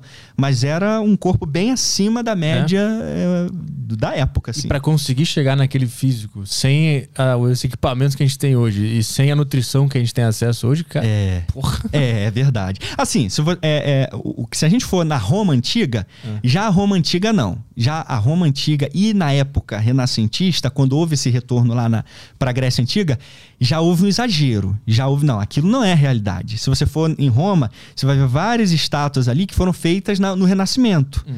Né? Pinturas de Michelangelo, por exemplo, se você for lá na, na capela, né, lá do Vaticano, você vai ver que os desenhos deles não são desenhos que representavam a realidade. Aí era o ideal. Ah, entendi. Já ele tava almejando a perfeição. Exatamente, isso aí. Mas na época dos gregos era, era, era, era o molde humano. Mas eles eram atletas também, né, Petri? Sim. Os caras é, davam assim todo o valor.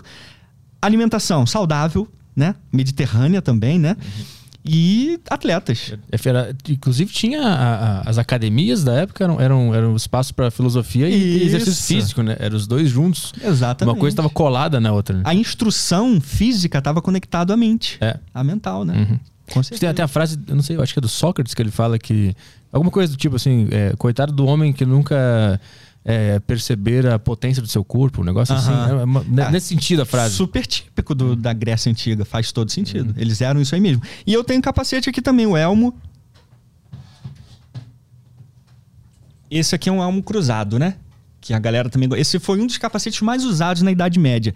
E o primeiro a ser totalmente fechado, né? Esse elmo foi usado na durante principalmente durante toda a cruzada, To- todas as cruzadas. E ele passou a fazer parte da, do, do, do- do exército em si. É pesadinho também pra ficar na cabeça, né? Isso, exatamente. Mas assim, se, se você olhar por dentro, ele tem um suporte, ó, para segurar na cabeça, tá vendo? Tem uma redinha aqui. Deixa eu Isso. botar aqui. É, Vê se dá pra ver.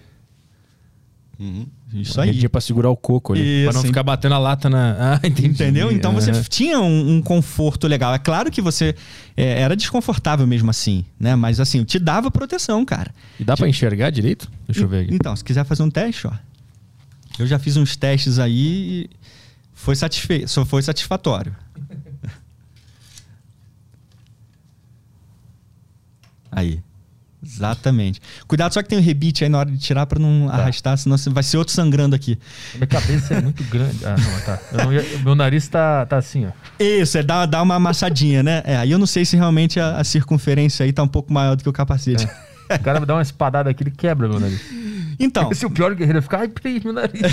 dá um tempinho aí, cara. a gente tá- Mas o que, que você tá achando? Você achou que. Muito desconfortável. desconfortável, É. né? Nossa. Então. Mas aí, não sei, se você talvez der mais uma ajeitadinha nele e tal. Aqui eu não enxergo mais nada. Ah, tá. Então ele tem que ficar mais ficar baixo assim mesmo. pra enxergar. Então, porque esse capacete não foi feito pra você. É. Entendeu? Aham. Assim como não foi feito pra mim também. Essa é uma réplica só pra gente É estudar. uma média. É uma média pra gente poder estudar e tal. Mas se você fosse fazer um capacete, O cara ia tirar minha medida. o cara ia tirar né? Isso, ele ia fazer pra você ficar confortável. Entendeu? Tô- Mas tô- ele- é, tomar espadada aqui, deve- o cara ficava louco com isso aqui na cabeça, tomando na. na- Então aí que tá, Petri. O objetivo desse elmo era justamente te proteger contra espadadas. Sim. Contra a lâmina da espada, né? Tanto que o- a única forma de você, em, em casos normais, conseguir lidar né, é, contra um capacete desse aqui, se você quisesse me atingir, por exemplo, desse capacete, era literalmente assim. No olho? É, exatamente. Aqui, Ah. ó. Entendeu? Hum. Imagina, deve doer um pouquinho, né? E pra acertar no meio da confusão também, o cara é bom, né? Sim, mas aí eles usavam técnicas específicas para dar precisão, né? Por exemplo, numa espada longa, vou exemplificar com a katana, mas com uma espada mais longa. Eles apoiavam na lâmina e, ó, então conseguia direcionar com mais facilidade, né? Aham. Do que se eu tentasse fazer simplesmente com a, a- a empunhadura em si. Então, Sim. tinha técnicas até para isso, para você ter mais precisão. Tá, você quer mais precisão? Então, segura na lâmina e usa uma técnica chamada meia espada, onde você consegue mirar com mais precisão, né? Mas, é, então, cortes, ó, passou a ser é, meio que inútil no campo de batalha. Então, as estocadas para atingir essas partes mais é, expostas é que passou a ser o- o- a técnica da vez, né? Então, a- a- quando a gente tem esses equipamentos na mão, a gente consegue compreender um pouquinho mais. Tipo você, pô, desconfortável, né, cara? Então, como que eles usavam lá naquela época?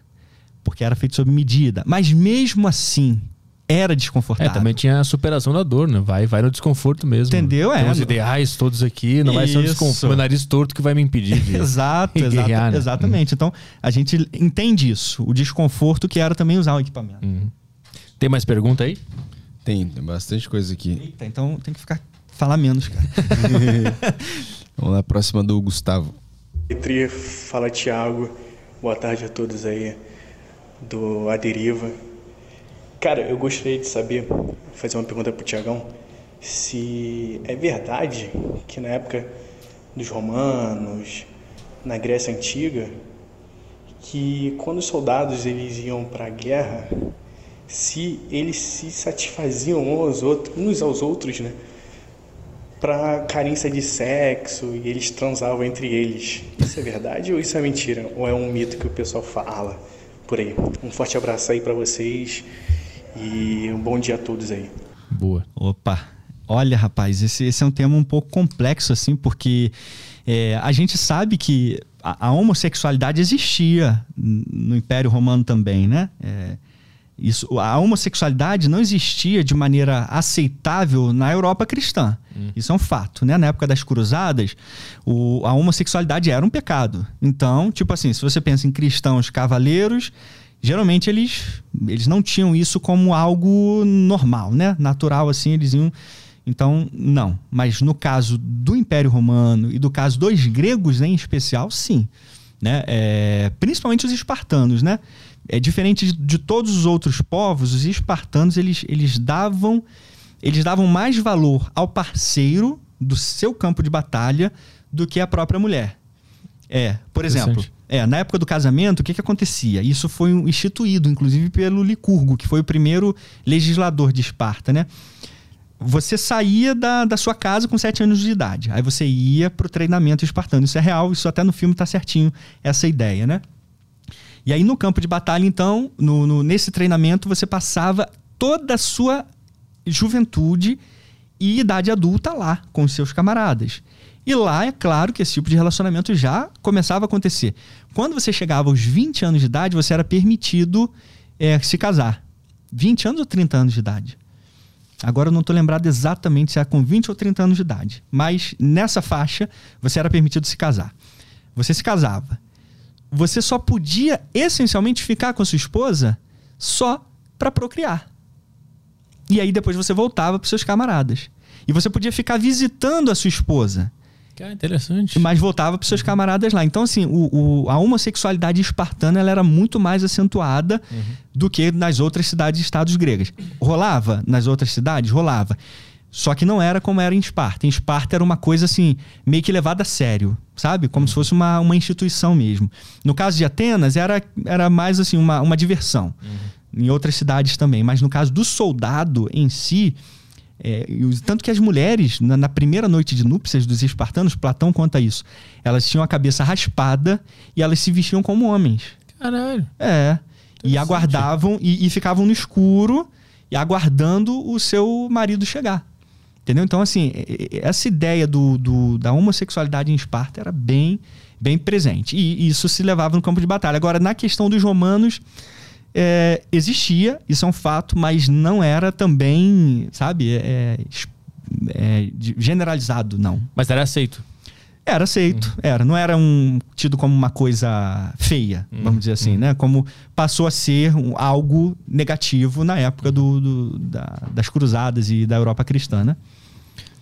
É, o cara mandou uma aqui. Um, se o Thiago é especialista em guerra mesmo, quero saber quem ganha. Ih, cara. Torcida do Corinthians ou torcida do Palmeiras? Isso é fácil para mim, cara. Eu sei que o Timão é a maior, é, né? É, é, é, a maior torcida de São Paulo, né? Então vou, vou pro Timão, cara. Depende, tem Entendeu? vários relatos da história aí de, de, de exércitos pequenos é. vencendo. Né? Não, mas nesse caso aqui eu prefiro ir com a maioria, entendeu? Cara, não faço a menor ideia. Até porque são os caras que têm mais armas também, é. né? Então. Eles vão pras colinas também. É, se me, perguntasse, se me perguntasse entre Vasco e Flamengo, cara, eu diria com um pouquinho mais de propriedade. Agora, entre Palmeiras e, e Corinthians, eu vou ter que usar um pouquinho mais a minha habilidade bélica para tentar analisar isso mais com calma depois. Eu realmente vou ficar devendo. Vai mais uma aí. O áudio do Cainanzito. Boa tarde, Thiago, Caio, Petri, tudo bem? Thiago, queria saber de você se você acha que o maior cavaleiro europeu da história, que sinceramente não sei quem que foi, se foi o William Wallace, talvez, teria chance ou, ou então até teria condições de vencer o maior samurai da história numa batalha um contra um, no caso o Musashi. Os dois, assim, 100% alimentados. É isso aí, abraço. 100% alimentados, cara. Então, é, é, eu, um dos vídeos que mais chamou a atenção do, do Brasão de Armas quando eu fiz foi justamente os dois: Katanas versus espadas longas e é, Cavaleiros versus Samurais, né? É claro que quando a gente faz esse tipo de análise, ela é uma análise subjetiva, de maneira geral, né? A gente não, não trata assim de, de, uma maneira tão empírica porque você não tem esse confronto dentro da Idade Média, sabe? Entre cavaleiros e samurais. Você tem um confronto entre cavaleiros e samurais já na Idade Moderna. Só que aí você tem armas de fogo, né? Você tem outros equipamentos. Então, pegar cavaleiros e samurais, você vai mais pelas análises dos fatos, né? De maneira geral. Uhum. Aí é o que ele falou. Você pega altura, você pega equipamentos, você pega espada. Então, você tenta formar uma teoria interessante. Vamos supor, como ele falou do Musashi aí. Vamos pegar um, um cavaleiro que era super, ultra, mega né, é, brabo da, da, Idade Média, que eu conheço, assim, Nuno Álvares Pereira, que foi o da Batalha de Aljubarrota que o cara é realmente descrito, não só nas crônicas portuguesas, espanholas e francesas também. Se você conseguisse colocar os dois, né, nessa faixa aí, você tem altura, uma altura média, né, da Europa, 1,74. Você tem uma altura média da, da, do Japão, 1,59, né? Então só por aí você já tem uma disparidade de altura e, consequentemente, força é óbvio que uma pessoa que é um pouco mais alta, ela tem um peso maior e isso por si só faz com que ela tenha mais força. Uhum. É óbvio que depende do treinamento também de cada um, mas levando em consideração que os dois treinam igual, né? Que tem o mesmo treinamento e tem a mesma ideia, então você já tem aí um, um soldado europeu de maneira geral mais preparado. Até se você fazer um, um contraponto hoje, no MMA, né? No boxe, nesses esportes de luta, poucos japoneses entram, né? Assim, poucos japoneses se destacam é, como sendo campeões, de fato, né? Talvez porque o, o biotipo japonês não, não consiga acompanhar tanto o ocidental de alguma maneira, né? Isso talvez seja uma evidência interessante de se pensar. Então, se você levar em consideração o biotipo, é claro que os europeus já ganham, né? Pela altura, pela explosão, tem mais músculo, naturalmente tem mais explosão também, né? Você pegar um 100 Bolt, por exemplo, né? Uhum. E você pegar um cara menor do que um 100 Bolt com toda a tua explosão, o 100 Bolt virou essa fera, né? Então ele é alto, tem mais massa muscular, né?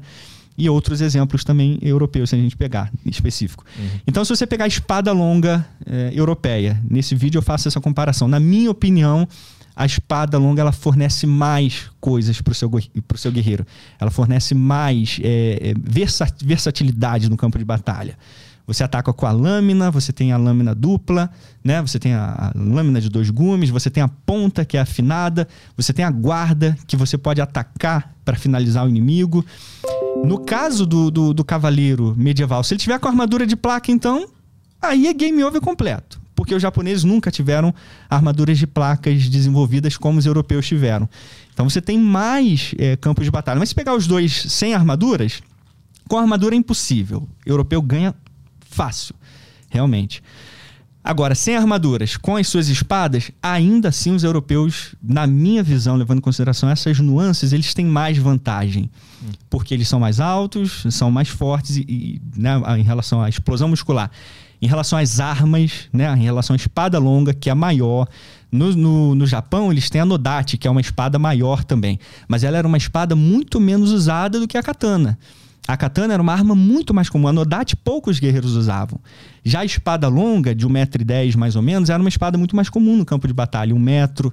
Então era mais usada pelos cavaleiros do que se você pegar uma Zweihander, que era uma espada muito maior. Então, dentro dessa média, a gente tem sim uma, um, uma superioridade europeia, na minha opinião. Então, entre Nuno e Musashi, eu acho que o Nuno leva vantagem sim. Entendeu? Mas sujeito a, a, a discórdias, né? Uhum. Cada um pode ter uma opinião diferente em relação a isso, é normal. O pessoal tá comentando aqui da última resposta sobre a homossexualidade lá. O pessoal tá falando que então ficou provado que dá para levar a espada nas costas, sim. Desculpa, não, não tive como não. Pois eu podia ter evitado essa, não, não, não Pedro? Tinha, não, não tinha como. Isso aqui é muito bom. Caramba. Vai mais uma pergunta aí. Manda aí. O áudio do Brunão aqui. Mais uma, uma pergunta pro Tiagão aí. Uh, Tiagão, uh, tendo, tendo como base tá, as civilizações que dominaram muita coisa, que foram muito superiores e, e conquistaram muito território, tá? Uh, o que que tu acha que é atribuído a isso? Tu acha que é tecnologia que levou eles tão longe? Tu acha que é formação militar? Uh, qual tu acha que foi o principal fator que levou essas civilizações aí que conquistaram muita coisa a ter esse domínio é. Boa, boa pergunta, assim. É, é difícil a gente dizer um fator só. Na verdade, todos os, os, os, conquistadores do mundo, eles sempre tiveram vários fatores envolvidos. Talvez o mais importante de todos é a vontade. Né? A, a vontade e, e o, o, desejo de querer fazer. Aí que a gente compara, voltando lá na Grécia Antiga, Atenas, comparado com Esparta, era uma cidade que queria avançar. Esparta queria ficar naquilo ali, Atenas queria avançar. Isso fez com que ela adotasse novas tecnologias. Uhum. Que ela pensasse, para encarar aquele cara ali, o que, que eu preciso? Então você tem a vontade já puxando a tecnologia, né? E com a tecnologia, junto com a vontade e junto com uma ideia que os atenienses tinham de propagar o, o, a democracia, os cristãos, de propagar o cristianismo, você tem uma, uma, uma receita sabe? A, arte da guerra montada na sua mão. Uhum. Então eu diria que é isso: a vontade, a, a, tecnologia e uma ideia. Tendo esses três fatores aí, você consegue ser um, um super, um, um super, uma superpotência. Essa é a trinca que qualquer superpotência precisa. Vai lá, mais uma? Fala Petri, Caio, Thiago. Queria primeiro parabenizar o Thiago pelo trabalho dele no Empresa D e agora no Brasil de Armas dizer que já me salvou em muitas provas de história no terceiro ano. E a minha pergunta ela atende muito mais o campo da filosofia. mas acredito que o Thiago consiga responder, que é por que existiam tão poucos filósofos romanos que ficaram famosos? No caso, a maioria dos que ficaram famosos, como Marco Aurélio, Sêneca, Cícero, são filósofos voltados ao estoicismo, que é uma filosofia muito mais focada no dia a dia. Diferente da Grécia, que basicamente os romanos roubaram a cultura, que tinham muito mais filósofos que pensavam muito mais brisas, como por exemplo Platão, Sócrates, Aristóteles, que pensavam em mundo das ideias e etc. Então eu queria saber por que existiam tão poucos romanos filósofos. filósofos. Era porque a máquina de guerra deles não abria espaço para isso? Muito obrigado.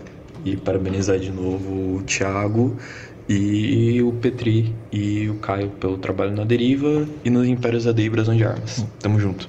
Boa, Opa, obrigado. Legal, obrigado, hein? É, eu acho que no caso dos romanos é assim: você tem um precedente muito forte que é o grego, né? É difícil, assim, eu, talvez o Império Romano seja um dos poucos impérios conquistadores que absorveram e replicaram a cultura conquistada, né? Uhum. Eu acho que foi esse o ponto. O, o estoicismo estava muito em alta na época do Império Romano, lá na Grécia Antiga. Então, quando eles chegaram lá e, e encararam e viram isso, essa ideia, né, de, do, do questionamento e tudo mais, e do, do empiricismo, né, eles passaram a, a tentar reproduzir mais essa ideia deixando de lado um pouco a, a brisa, como ele falou, né? Uhum. Essa ideia do, do, da metafísica e tudo mais. Então, eu acho que eles tinham na mão muita influência forte grega. Então, vamos seguir essa linha, né? Porque só a arquitetura, né? E não as ideias também. Uhum. Mas eles se tornam nomes fortíssimos aí. Sêneca, Cícero, o próprio Tito mesmo, embora é, tenha sido uma ideia uma ideia mais militar, mas a, a filosofia dele é militar é uma, é uma filosofia militar. Então ele também questiona vários aspectos do, da postura do Império Romano, como ele deve agir, levando em consideração a, a ética no campo de batalha, uhum. a supremacia romana acima dos outros, sabe? Então ele, ele articula isso aí. Uhum. Então eu acho que é por isso, porque como a Grécia já tinha essa força muito grande, assim como a Ilíada, por exemplo. Cara, a, a, a Grécia tinha a Ilíada, tinha Homero. O que que Roma teve? Virgílio, a Eneida. Se você parar para analisar, são paralelos, impressionante. Na Ilíada você tem, é, vamos, vamos, colocar que a Odisseia é mais para Ilíada, né? É, é mais para Eneida. A Odisseia, você tem Ulisses ou o Odisseu e na Eneida você tem é, Enéas. Uhum mesmo ideal de, sabe, de sofrimento, de, de avanço, de conquista e de lidar com seus problemas, de lidar com os desafios. Então, você tem muitos paralelos. Então, o Império Romano acabou replicando mesmo. E foi para o bem. Na minha opinião, preservar e até aumentar, porque os romanos, arquitetonicamente, eles chegaram a um nível que os gregos nunca tinham chegado. Então acho que se completaram aí nesse sentido. É uma, uhum. é uma cultura dupla. Eu acho que não é nem Sim. muito uma cópia, mas é mais uma cultura dupla. Mas que merece o seu reconhecimento, com certeza. E é louco também ler, essa, esses, esses, essas estratégias, filosofias de guerra, que elas podem ser aplicadas para a vida interna, né? Da nossa guerra interna. Então, Boa. aquele livro, o famoso Arte da Guerra. Arte da Guerra, Sun Tzu. É, tu pode ler ele pensando na guerra uh, entre povos, mas também pode ler para si mesmo, né? É. E lidar com os teus demônios entendendo a arte da guerra também. É verdade. E eu acho que, eu são acho conflitos, que, né? É, eu, eu acho que todo esse negócio fez eles pensarem sobre si mesmos também, porque o, o, o Marco Aurélio tem o, tem o livro dele, que é o diário uhum, dele lá, isso. que são reflexões sobre a vida dele mesmo. E, e, muito vem da, do negócio da guerra, de pensar sobre a estratégia e tal. Ele tem que lidar com as próprias emoções e acaba entendendo mais sobre o comportamento dele e nos passa esse conhecimento. Né? Excelente, Petri. Por isso que a, a guerra é uma ciência humana e social, né? Porque ela, ela mexe com, com o humano mesmo. Quando a gente aplica ideias na guerra, a gente pensa no, no aspecto humano. E aí, o, como que a gente pensa em estratégias? Pensando no humano. Uhum. Como que ele vai reagir àquela estratégia. Então, tá tudo conectado mesmo. Vamos ver mais uma aí para encerrar? Mais uma para encerrar? Deixa eu ver aqui. É, vou pegar aqui uma do Guilherme. Áudio. Vamos lá. Oi vocês, eu tenho uma dúvida bem específica relativa ao modo de administração romano das terras que eles conquistavam durante o Império e como isso influenciou na Idade Média na formação dos seinos. É, eu sei que os romanos eles escravizavam boa parte da, da população dos territórios conquistados, mas além da escravização, como que funcionava? Eles mandavam romanos, pessoa da Península Itálica, para lá, para meio que fazer uma espécie de colonização também? Uhum. Ou eles deixavam mais para as elites agrárias locais administrar? E, e, como que isso influenciou depois na, na, na formação dos colonatos e dos feudos posteriormente na, na Idade Média? É isso aí, valeu. Uhum.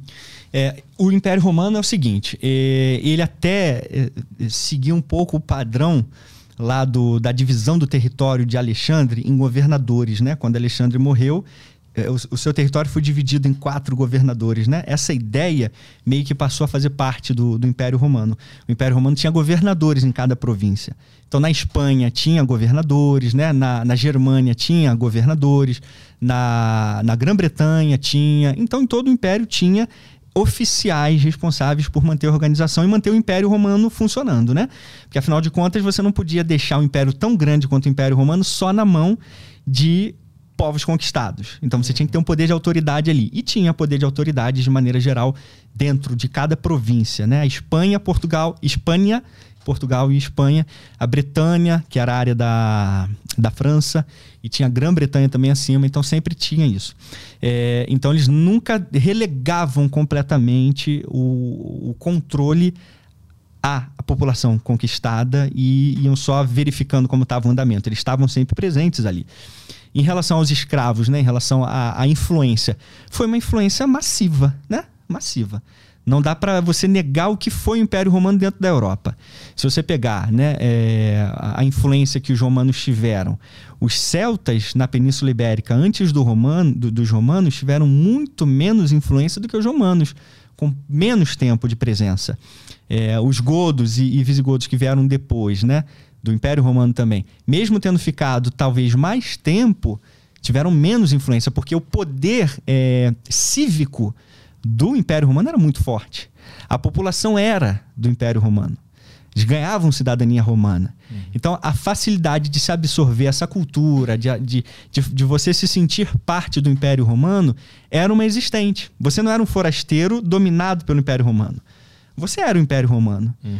Então, por isso que eh, os povos conquistados em si, uma vez que eles eram conquistados, eles meio que viviam naturalmente lá dentro do Império Romano. Faziam parte do Império Romano. Uhum. Tanto que a, a, nossa língua, né, o português é uma língua românica, né? E vários outros, o francês, inclusive, e todas as outras influências. Então, foi um, uma, uma absorção que aconteceu graças a essa estrutura forte de, de uhum. organização. Inicialmente, principalmente. Sim. Depois ficou bem é, acima do que os romanos conseguiam suportar. Mas chegou um momento, então, que, que para o povo era legal ser dominado pelos romanos? Tipo, é. tinha gente torcendo, tomara que eles dominem aqui, que vai ser legal. Eu, eu não diria, é, eu não diria que, que era legal, né? Porque é, é difícil a gente dizer isso, né? Legal, assim. Mas eu acho que era natural, entendeu? Uhum. É, eu acho que, que, assim, o que a gente tem são poucas revoltas contra o Império Romano dentro da Europa. As revoltas aconteciam muito no leste. Mas se você pegar a Península Ibérica, por exemplo, você tinha os povos antes da conquista, os lusitanos, os lusitanos dentro do, do, da Península Ibérica ali, de Portugal especificamente.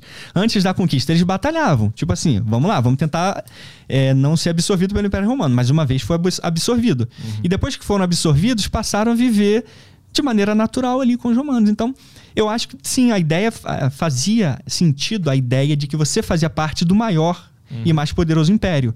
Agora, se era legal, talvez tivesse suas nuances é, ruins. Mas, de maneira geral, a gente não vê muitas revoltas já nos, nos, nos é, reinos dominados uhum. pela, pela, pela Roma, por Roma, não.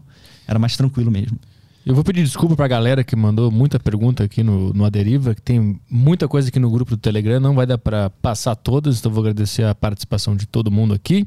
É, e te pedir também para tu divulgar teu, teus canais, tuas redes sociais, para o pessoal te seguir aí. Opa, valeu. Então, galera, é Brasão de Armas lá no YouTube, né? É, no Brasão de Armas eu foco mais nesses aspectos bélicos, né? É, tanto medieval quanto antigo.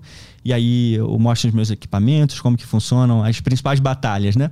Então, Brasão de Armas. E eu tenho o meu outro canal, que é um canal um pouquinho mais antigo, que é o Impérios AD, que esse já é mais de animação, que eu conto história geral, né? E no Instagram, não tenho Twitter, eu até tenho Twitter, mas nem uso. Acho que eu coloquei uma postagem É. só. Já foi xingado, o cara mandou bom, bom dia, foi cancelado. É, tá entendeu? Eu- Não eu vale a pena. Nem vale a pena. Até tirei já do. Não tô nem divulgando lá nos vídeos do Twitter, não. Só Instagram mesmo. É Tiagão Underline Braga. E aí a gente tá junto lá. Acho que vocês vão curtir bastante. Quem não conhece o conteúdo vai, vai curtir bastante. Faltou o escudo. Ih, faltou o escudo, Esqueceu cara. de Verdade. Mostrei o Machado Viking e não mostrei o escudo, ó. Esse escudo aqui, Petri, é, é assim, o escudo viking, escudo normando, saxão, eles interpolam também é, uns nos outros, né? Escudo viking às vezes é um pouquinho maior, 70 centímetros de diâmetro. Já esse aqui é, é mais um escudo saxão, assim, propriamente dito. Tinha essa que é braçadeira. Essa braçadeira é para apoiar o braço. Ah, Os vikings não tinham essa braçadeira. Depois é que foi acrescentada mais à frente. Então mas ele você- segurava, ele segurava. Ah, ele entrava daqui? Isso. Como é que é? É. Nos vikings, É. eles seguravam assim, né? Aham. Livre.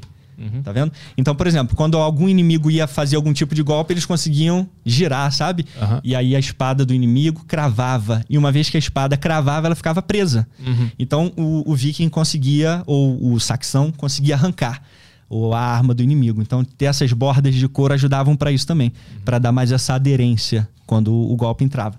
E além disso, por exemplo, esse escudo aqui, quando ele era totalmente despedaçado, que era normal, né? Esse escudo aqui é um pouco mais grosso do que o normal. Geralmente eles eram mais finos. E aí, é, com frequência, eles eram despedaçados. Imagina um machadão desse descendo, né? A pancada no escudo. Só sobrava, às vezes, essa bola. Ou pedaços aqui isolados com a bola. Então a bola também era usada para dar um bash no inimigo, assim, sabe?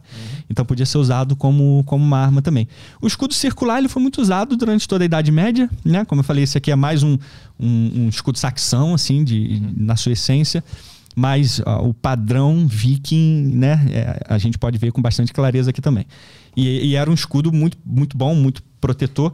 E aí a galera pensa que geralmente as paredes de escudos, né? Ah, o pessoal se escondia lá na parede de escudos e ficava só aguardando as flechadas virem numa boa, né? Mas que nada, parede de escudo era um negócio rápido para defender um ataque rápido e depois avançar. Porque você não ia querer no campo de batalha literalmente ficar assim, escondido atrás da sua parede de escudos, esperando o cara vir na tua direção, né? Então parede de escudo era um negócio usado com mais velocidade para você poder contra-atacar Hum, depois. entendi. Então é um equipamento legal também. E como é que é o que fica o braço nessa. Ah, então. Aí você usa cravado aqui para te dar Ah, sustentação, tá vendo? Geralmente essas fitas são mais grossas um pouquinho para dar um. Essa aqui é porque é mais uma réplica mesmo, né? É para dar uma, uma sustentação maior e aí você não. Sabe? Você consegue usar. Na Grécia Antiga, esse tipo de braçadeira era muito comum. Porque você conseguia ter o seu antebraço, o seu braço aqui, na verdade, né? Mais firme no escudo. E nos vikings, no caso dos vikings, não era útil isso, não era interessante, porque eles queriam usar o escudo de maneira mais livre, sabe? Sim. Pra atacar assim, pra girar assim, de acordo com, com as técnicas que eles usavam. Eu notei que esse lugar onde vai a mão machuca ali. Eu me imagino que na, na hora da batalha É, aqui que você diz, é, né? Na fica empunhadura. passando madeira aqui na, na- na- nessa parte É. da mão aqui na, em É cima. porque, é porque isso aí, é porque aqui que você diz, nessa parte aqui, ou aqui mesmo? Então eu peguei. Deixa eu ver É, de novo. tenta ver. Encaixar desse jeito aí. Eu, eu peguei assim, ó. Ah, tá. E aí essa parte aqui, ah, ela, dependendo. ela, ela tem menos espaço aí desse lado, tá vendo? Ah, é verdade. tá. Aí do outro jeito seu, a sua mão Ah, entra tá com- livre. Pronto, Aqui tá bom. viu aí? Ah, é verdade. Aí fica bem mais é, confortável, né? Ergonômico. Você vê que até os escudos eles são ergonômicos, né? A ideia é tentar dar o máximo de, compor- de conforto possível pro, pro defensor, né? Pro atacante. É, Saquei. Não, boa. boa. né? Então, e esse escudo ele foi muito usado na baixa Idade Média e já depois na alta Idade Média veio aqueles escudos que chamam de escudo kite shield, escudo de pipa, que é aquele grandão fino embaixo. Hum, uhum. Ele é arredondado aqui, mas embaixo ele faz tipo um, um peão. Faz tipo uma- um, um peão embaixo, assim, uma ponta. Aquele que parece um- um latão É... que, os, que os templários usavam? Isso, exatamente. Aquele, aquele mesmo, é o típico escudo templário. Só que depois, conforme as canelas começaram a ser protegidas, os escudos foram subindo. Que a ideia do escudo longo era proteger também as canelas. Mas aí, então, conforme a, A armadura foi sendo feita pra canela. a canela aqui- foi protegida e o escudo foi diminuindo até que chegou no escudo menor, que era semelhante a esse grande, só que só protegia o peito, Uhum. né? Essencialmente. E depois acabou o escudo. Com a armadura de placa, os caras já eram escudo, né? Uhum, Então não precisavam usar mais escudos. E aí começaram a surgir as espadas de duas mãos que os cavaleiros usavam porque era só ataque. A defesa já era ele, né? Automaticamente. Então uma arte muito, muito interessante e complexa, né? Pô, do caralho. Muito obrigado Pô. pela participação aqui. Valeu, Valeu. você, Petri. Obrigado demais, cara. Foi Fico muito, legal. feliz. Muito obrigado. É, pessoal, sigam aí o, o, o Thiago, as, as redes sociais dele estão aí na descrição, né? Sim, é, o canal tá marcado no título aqui do vídeo, então vocês já podem acessar Opa. aí. Opa, valeu, Pô, cara. e seguir ele também no Instagram, né? Isso. Tá na descrição Tudo também. na descrição. Boa, então tá. Valeu, obrigado. Quando é que a gente volta semana que vem, né? Isso, segunda-feira. Boa. Segunda-feira? Isso. Então tá. Então segunda-feira nós estamos de volta aí. Uma boa noite pra todo mundo. Um beijo. Tchau, tchau. Valeu.